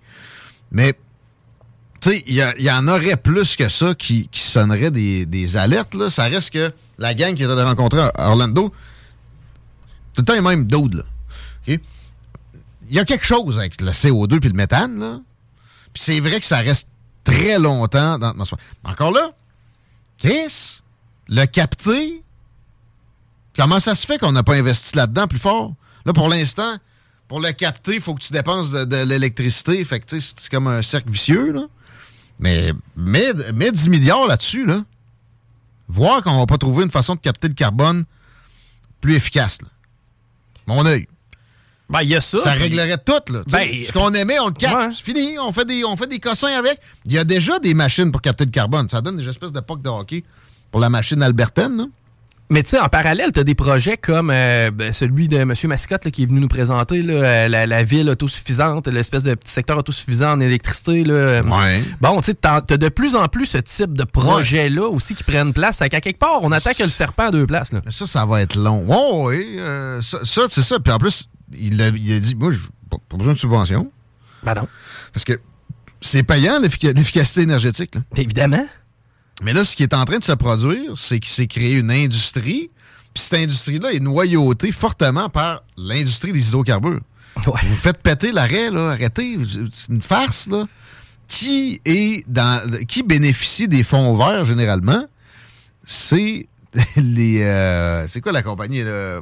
Suncor puis en Alberta là, bon, les, les Shell et euh, Esso puis Valero de ce monde. Paul Saint-Pierre Plamondon, c'est pas faire la différence entre une subvention puis une, euh, un crédit d'impôt. Il disait on envoie des milliards à Ottawa, le Québec, qui vont directement dans les coffres des pétroliers. Personne n'a pris pendant la campagne. C'était de la bullshit. Mais à, quelque part, il avait raison que pourquoi on donne des, crédits d'impôt si spécifiques que ça aux, compagnies pétrolières? C'est rendu une industrie.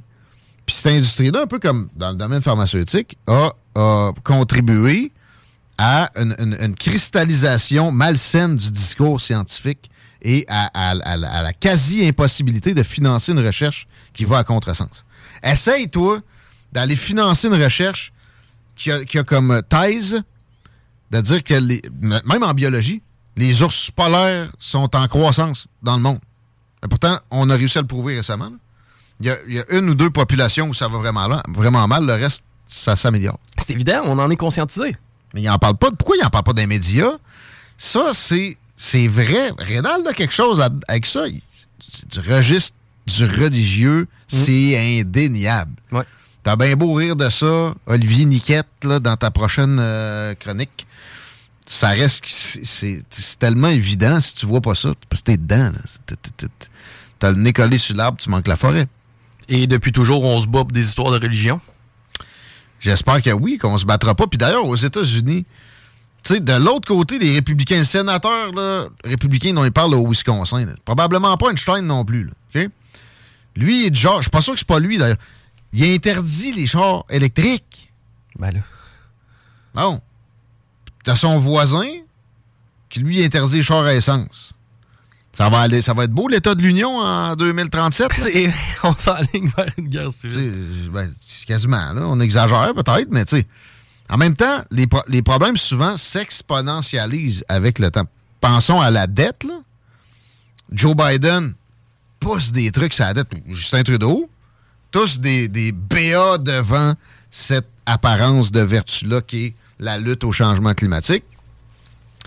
Mais c'est parce qu'à un moment donné, la dette, là, tu vois, au Canada, ça, dépasse ce qu'on dépense en santé.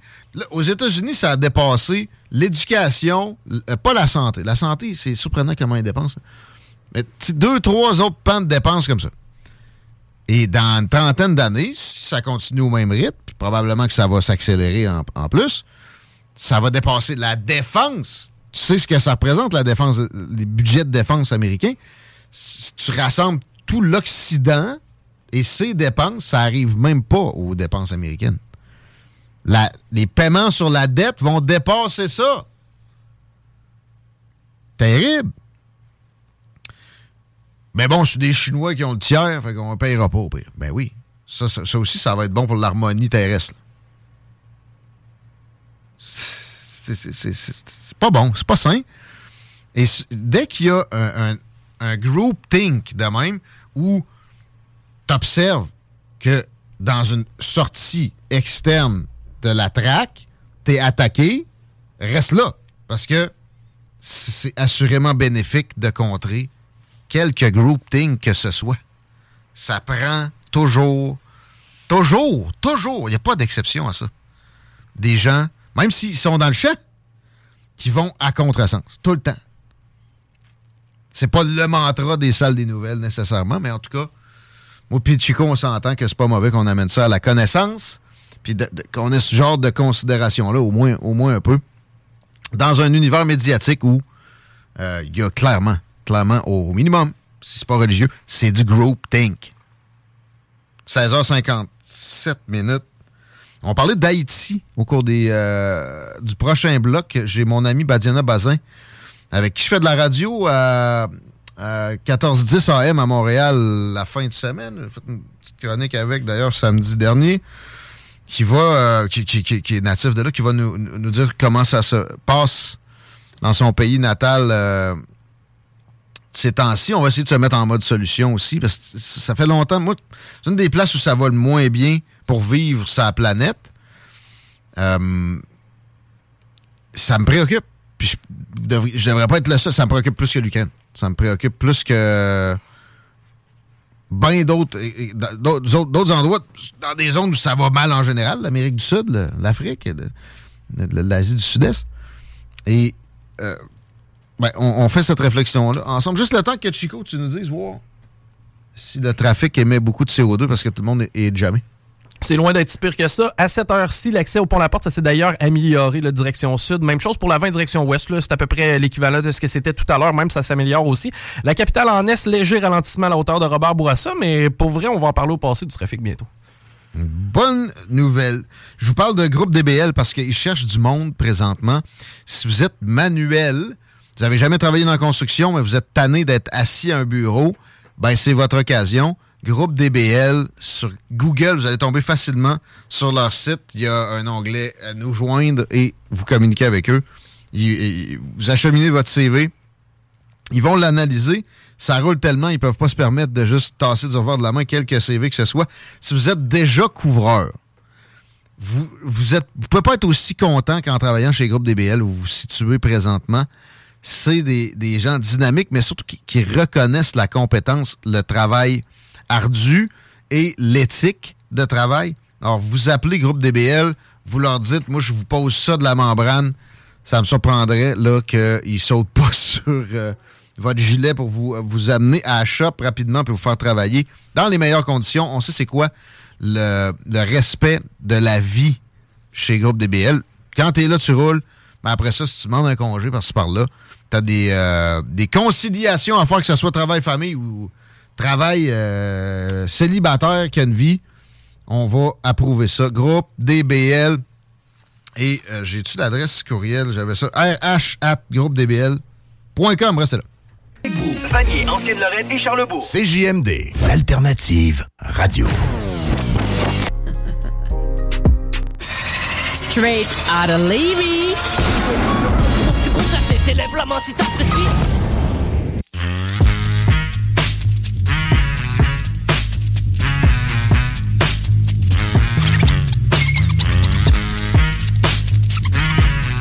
17h07 dans le retour. Salutations aux chauffeurs d'autobus de la ST Lévis qui ont repris le travail. Dès en fin de semaine, c'est une excellente nouvelle.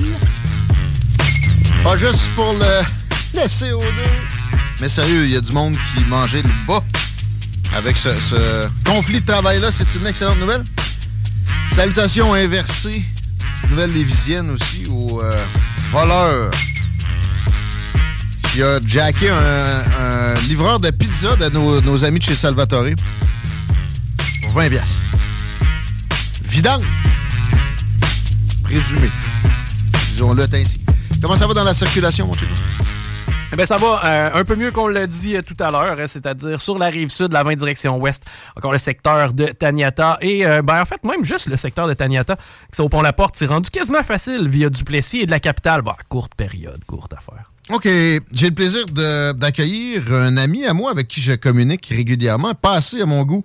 Dans l'émission ici, c'est une des raisons de la, de la venue, mais il y a de parler de son pays d'origine, chose aussi qu'on fait pas assez souvent, qui, euh, qui motive la chose. Badiana Bazin, bienvenue dans les salles des nouvelles. Merci d'être là. Merci beaucoup de votre invitation, M. Côté. C'est un plaisir pour moi d'être accueilli dans vos studios.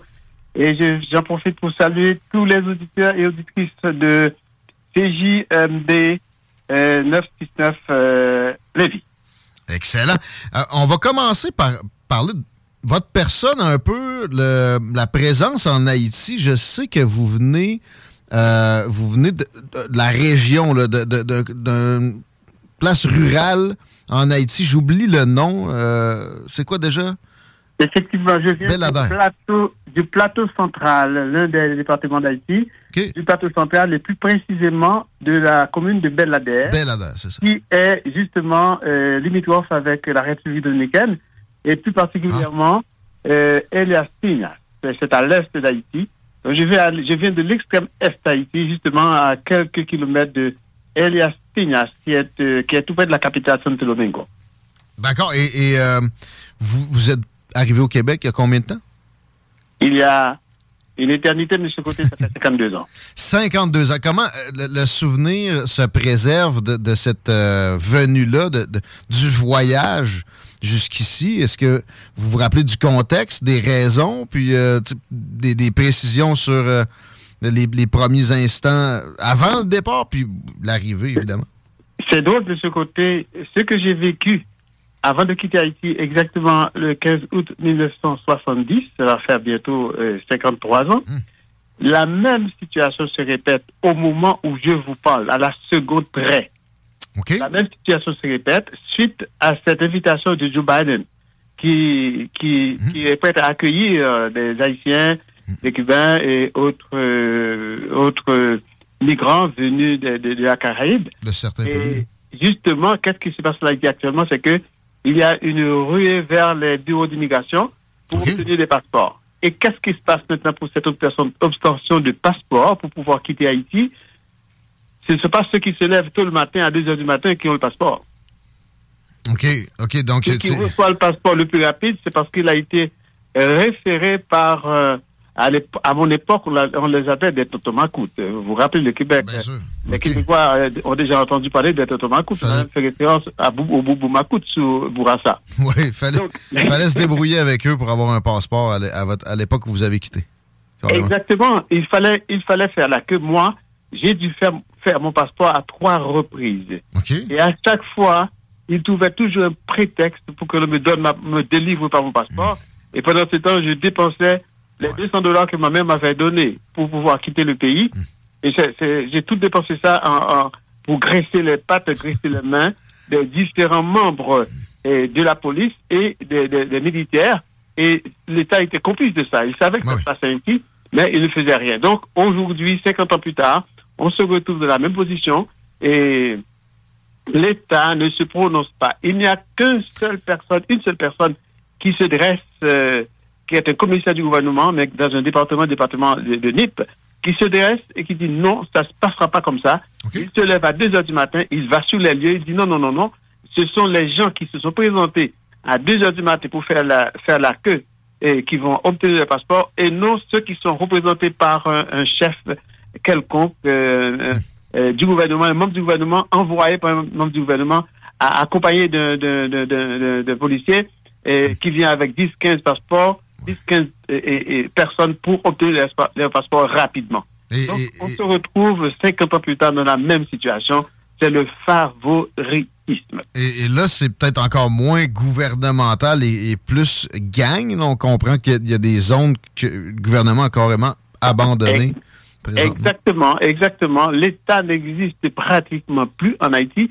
À tout le moins, quand j'ai quitté Haïti, il y avait le- la dictature de Duvalier.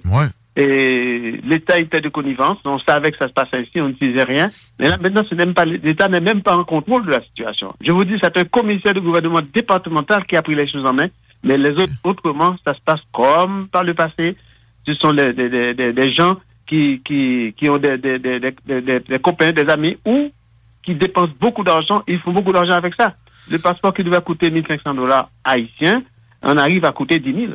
Parce qu'il faut tresser la patte de, toutes, de tous ces gens-là avant que ça arrive justement à la personne qui délivre les passeports. Donc, euh, c'est le, le- le- la corruption euh, et qui, qui- qui a gangréné le pays pendant tout ce temps et qui aujourd'hui, 50 ans plus tard, hein, est dans une situation encore plus lamentable. Comment vous percevez cet appel-là des politiciens à la Joe Biden? Parce que Trudeau a fait le même genre d'appel euh, aux, gens, pas juste pour Haïti, mais mettons, mettons-nous dans la peau là, de, gens que vous connaissez encore du monde sur place. Euh, est-ce que est-ce c'est sain? Parce qu'on sait quand même, il y a une proportion qui va être retournée. Là, avec, avec ce que Biden a proposé récemment, moins, moins d'Haïtiens que de, de gens d'ailleurs seront retournés chez eux, mais quand même, il y, en a qui vont avoir euh, fait ces efforts-là en, en vain et des ressources, pas comme si euh, c'était abondant.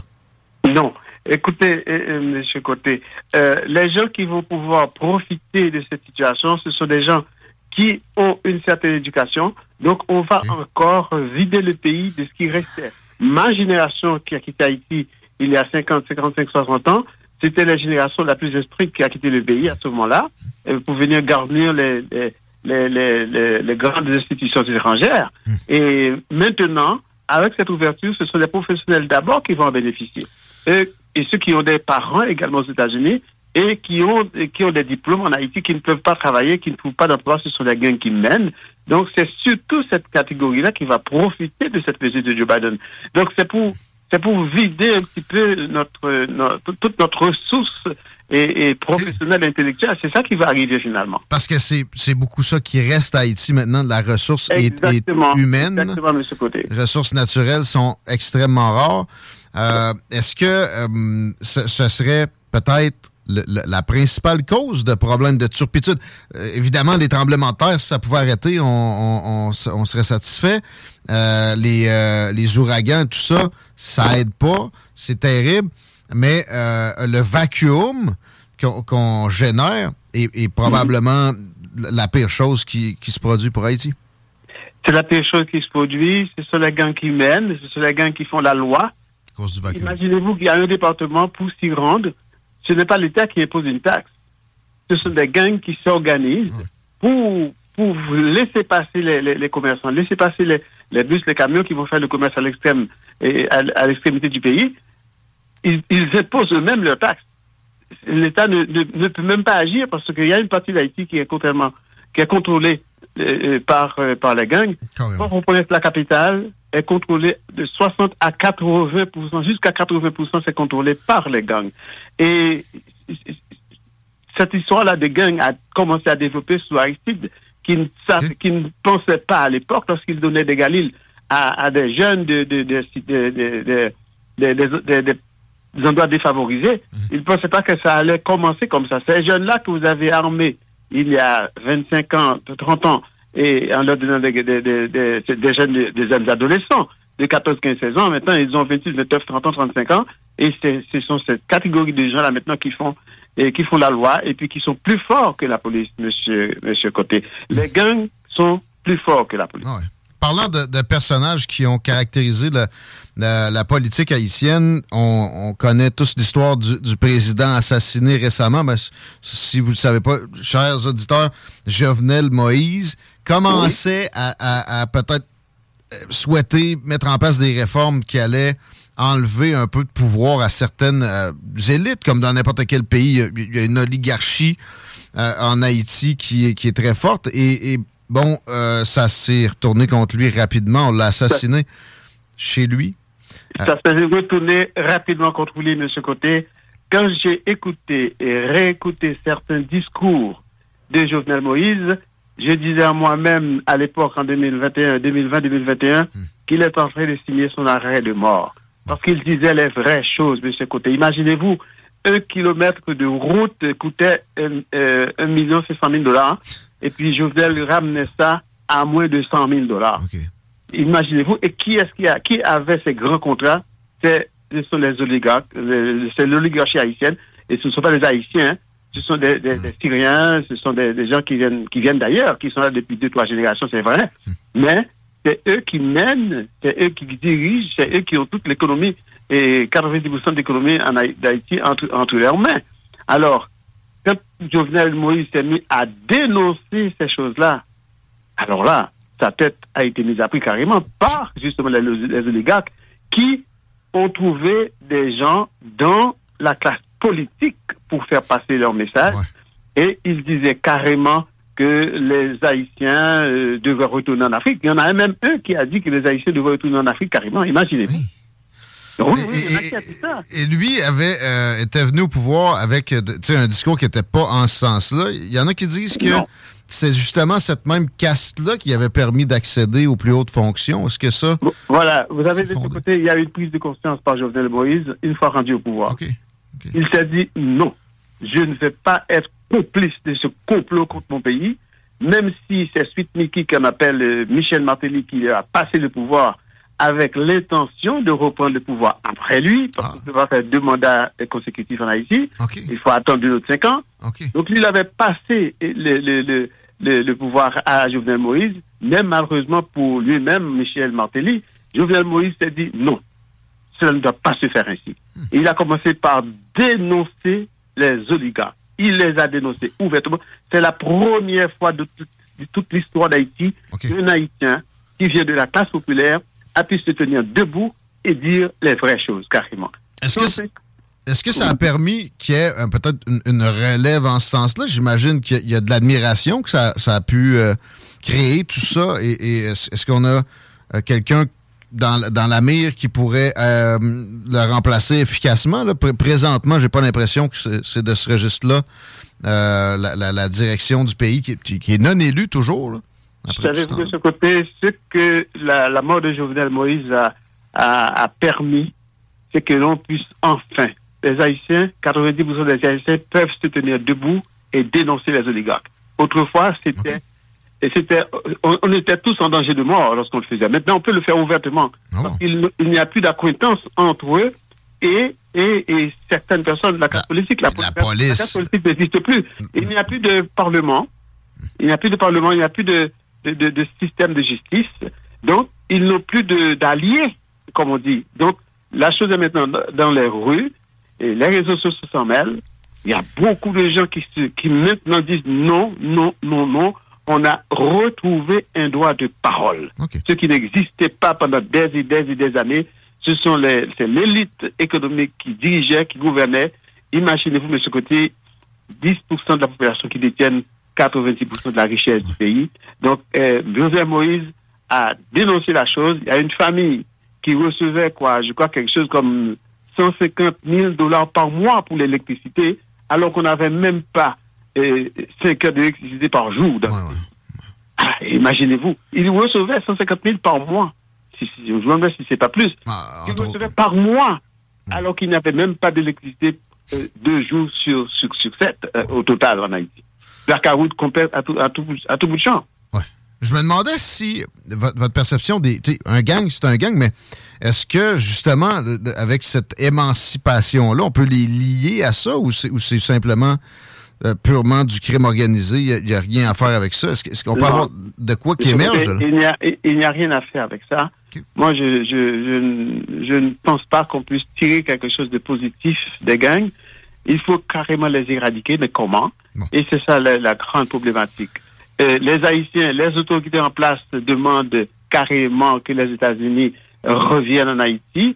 Et, mais, justement, je, je suppose que ça allait être votre prochaine question également. Et comment, comment on peut voir ça de façon très, très, très, très logique? Non, de ce côté, les dernières missions des États-Unis en Haïti n'ont pas porté fruit du tout, du tout. L'avant-dernière mission a porté juste le choléra en Haïti. Il y avait 300 000 casques bleus. Les gens ont rapporté le choléra et on a perdu, non, pas 300 000, 30 000 peut-être, mais on a perdu 300 000 Haïtiens qui sont morts de, de, de, de, de diarrhée. Donc, euh, et l'occupation américaine de 1915 nous a laissé un goût très amer. Pour un pays souverain, un pays qui a conquis son indépendance, qui a fait refaire l'histoire du monde, qui a bal- rebalancé les choses et sur l'histoire du monde, non, on ne peut pas accepter ça. Et puis ce ne serait pas une bonne chose qu'il y ait une invasion d'Haïti par quelque nation que ce soit. Il va y avoir encore, on a perdu deux grands, deux grands chefs de guerre en, en- en- en la personne de, de Norbert Raville et, et Charles qui était, qui était à la tête de 5000 personnes pour renverser l'occupation américaine. Donc, ce n'est pas souhaitable qu'il y ait une occupation américaine.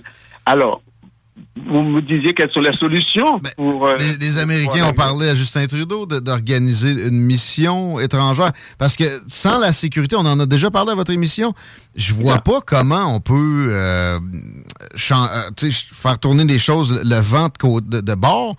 Euh, et, et à l'interne, est-ce que ça peut s'auto-générer, rendu à une situation où, vous l'avez dit tout à l'heure, 80, 60, 80% de la capitale est contrôlée? Par des, des espèces de seigneurs de guerre? Le Seigneur de de guerre. Monsieur Côté, mon opinion personnelle est la suivante. Euh, un soldat, c'est un soldat. Et un policier, c'est un policier. Ils n'ont pas été formés de la même façon. Donc, les policiers ne peuvent pas faire face à cette menace des gangs qui envahissent et, et sans foi ni loi. Donc, pour moi, selon moi, si vraiment on devait faire les choses correctement, on devrait plutôt permettre aux, aux- aux- aux Haïtiens de remettre l'armée sur place. L'armée qui devait, l'armée qui devait revenir, parce que quand Aristide a défait l'armée, c'est parce que il avait eu un coup d'État en 94.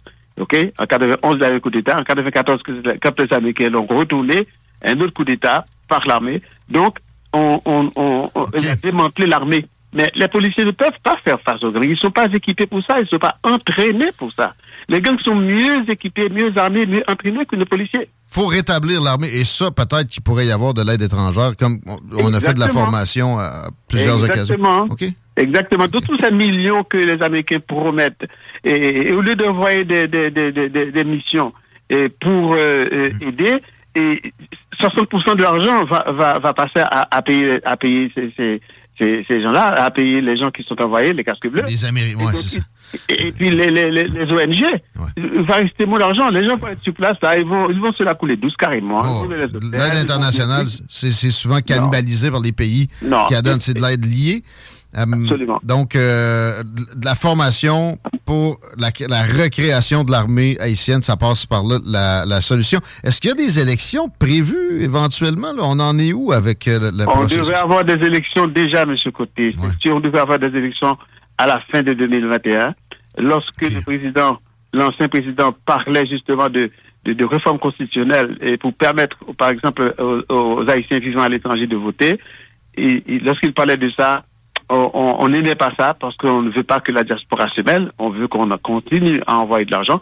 Mais on ne veut pas que la, diaspora- la diaspora ait le droit de vote en Haïti. On n'a pas le droit de vote. On a perdu un petit peu notre nationalité, le fait qu'on a voyagé. Et, et ce qu'ils veulent maintenant, c'est que et ça reste comme ça. Mais ça prend des élections. Et Ariel Henry, l'actuel ministre, premier ministre du pays, n'a pas assez de légitimité pour vraiment mettre sur pied un conseil électoral. Parce que ça doit passer par la justice. Or, la justice est elle-même gangrenée par la corruption. Avez-vous espoir que ça puisse quand même euh, au moins procéder, même si au final, c'est pas parfaitement légitime qu'on qu'on fasse un pas prochainement? euh, Avez-vous l'impression que ça, ça va finir par arriver dans les, je sais pas, les prochains mois, prochaine, prochaine année? Cela devrait arriver incessamment, M. Côté. C'est souhaitable qu'il y ait des élections en Haïti d'ici la fin de l'année. C'est souhaitable parce qu'on ne peut pas encore passer une autre année sans qu'il y ait des élections. Si jamais cela ne pouvait pas se faire à la fin de cette- d'ici la fin de cette année, parce que le pouvoir en place n'a pas les, les moyens non plus pour en préparer des élections qui soient crédibles, plus ou moins crédibles, que ce ne soit pas quelqu'un que les États-Unis viennent déposer comme on a déposé les deux autres. Parce que euh, euh, Michel Martelly a été déposé carrément par, par- par- par les Américains. Parce que lui, il était un grand fan de, de Clinton, qui a des intérêts énormes en Haïti. La famille Clinton possède de- de- beaucoup d'intérêts en Haïti. Ah bon? Donc, ah oui, ah oui, bien sûr. Savez-vous que le couple Clinton a fait leur lune de miel en Haïti? Non, je savais Oui, pas. À l'époque où il y avait du tourisme, j'imagine, je sais pas. Non, non, ah oui, bien ouais, sûr. Le couple Clinton a fait c'est la lune de miel en Haïti, imaginez-vous. Donc, ils connaissent très bien les Haïtiens et euh, ils, ont, ils avaient besoin de quelqu'un pour protéger leurs intérêts en Haïti. C'est pour ça qu'ils nous ont donné ce chanteur. Wyclef Jean. Oui. Non, pas, pas, pas Wyclef Jean, ils ont donné euh, euh, Michel Martelly. OK, OK, OK, OK. Michel Martelly. Donc, c'est un ami de Clinton, c'est un ami. Donc, lui, Clinton, il a beaucoup, beaucoup de terrain, il a beaucoup de, de, de choses en Haïti. Et donc, ils n'ont pas vraiment intérêt à ce que quelqu'un comme Jovenel Moïse puisse vraiment diriger le pays. Mais cela nous prend un leader de ce genre, un leader capable de, de faire, de, de faire du développement et, et, et à l'extérieur du pays, de, de la capitale, de décentraliser la capitale, construire des routes, etc., etc. C'est ce qui nous manque parce que sinon le pays s'enfonce dans un dans un dans une situation qui, qui risque de nous emmener à une guerre civile. Faut que la diaspora aussi continue d'aider, continue d'en parler. Merci de, de- de continuer à faire ça. On, on le fait à l'occasion aussi ensemble avec un, un gars avec si peu d'expérience que moi, mais qui, euh, qui, qui veut mijoter la chose, essayer de, de retourner toutes les pierres possibles pour euh, trouver peut-être la solution qui manque, euh, ou en tout cas contribuer. Et euh, on, on- on a encore procédé à l'exercice. Merci, Badiana Bazin. Ça m'a fait plaisir ce côté. Mes salutations à vos auditeurs. C'est un plaisir pour moi de participer à votre à votre émission à CJMD euh, 969 à Lévis. Et dans l'espoir qu'un jour, on pourra vous rendre visite de notre côté. Ce serait le fun. En attendant, on se reparle dans Bienvenue à bord la semaine prochaine. À la semaine prochaine. Bienvenue à bord, M. Côté. À bientôt. 1410 AM, si ça vous dit. Vous pouvez écouter aussi sur le web. Toujours euh, excellente émission en fin de semaine. Excellente station de radio, surprenante à écouter. euh, puis une des dernières AM à avoir du, contenu qui a de l'allure. C'est fascinant de parler d'Haïti parce que c'est des, des problèmes qui, euh, on, les, on les perçoit très lointains ici, mais qui peuvent, on n'est pas à l'abri de se retrouver dans des situations de, de, de ce genre-là, donc un- une espèce de, de vide politique, puis euh, aussi des, des prises de contrôle euh, hostiles de, certains pouvoirs. Qu'on parle des gangs, c'est- la place où tu veux pas tomber comme société. faut analyser ça comme il faut pour jamais que ça, ça se produise ailleurs, puis aussi essayer d'aider euh, ce- cette, cette place-là qui a des très étroits liens avec le Québec. Euh, on n'a pas, pas changé la donne nécessairement, mais y réfléchir puis amener ça sur le tapis, ça peut pas être mauvais. Chico, t'as as pensé sur la, la situation. As-tu, toi, as-tu une solution qui te vient? J'ai pas de solution, mais. Un ordre des choses dans lequel il faudrait procéder? Ben, tu sais, ça nous touche très clairement, les, les- les Québécois et Québécoises. Premièrement, ben, la proximité des deux nations, là, euh, je veux dire, en frais géographique, c'est probablement l'endroit le plus difficile, le plus près du Québec. Euh, je pense. En frais de géographie, j'ai l'impression. Ça dépend le degré. où, Comme Cuba, c'est-tu vraiment difficile?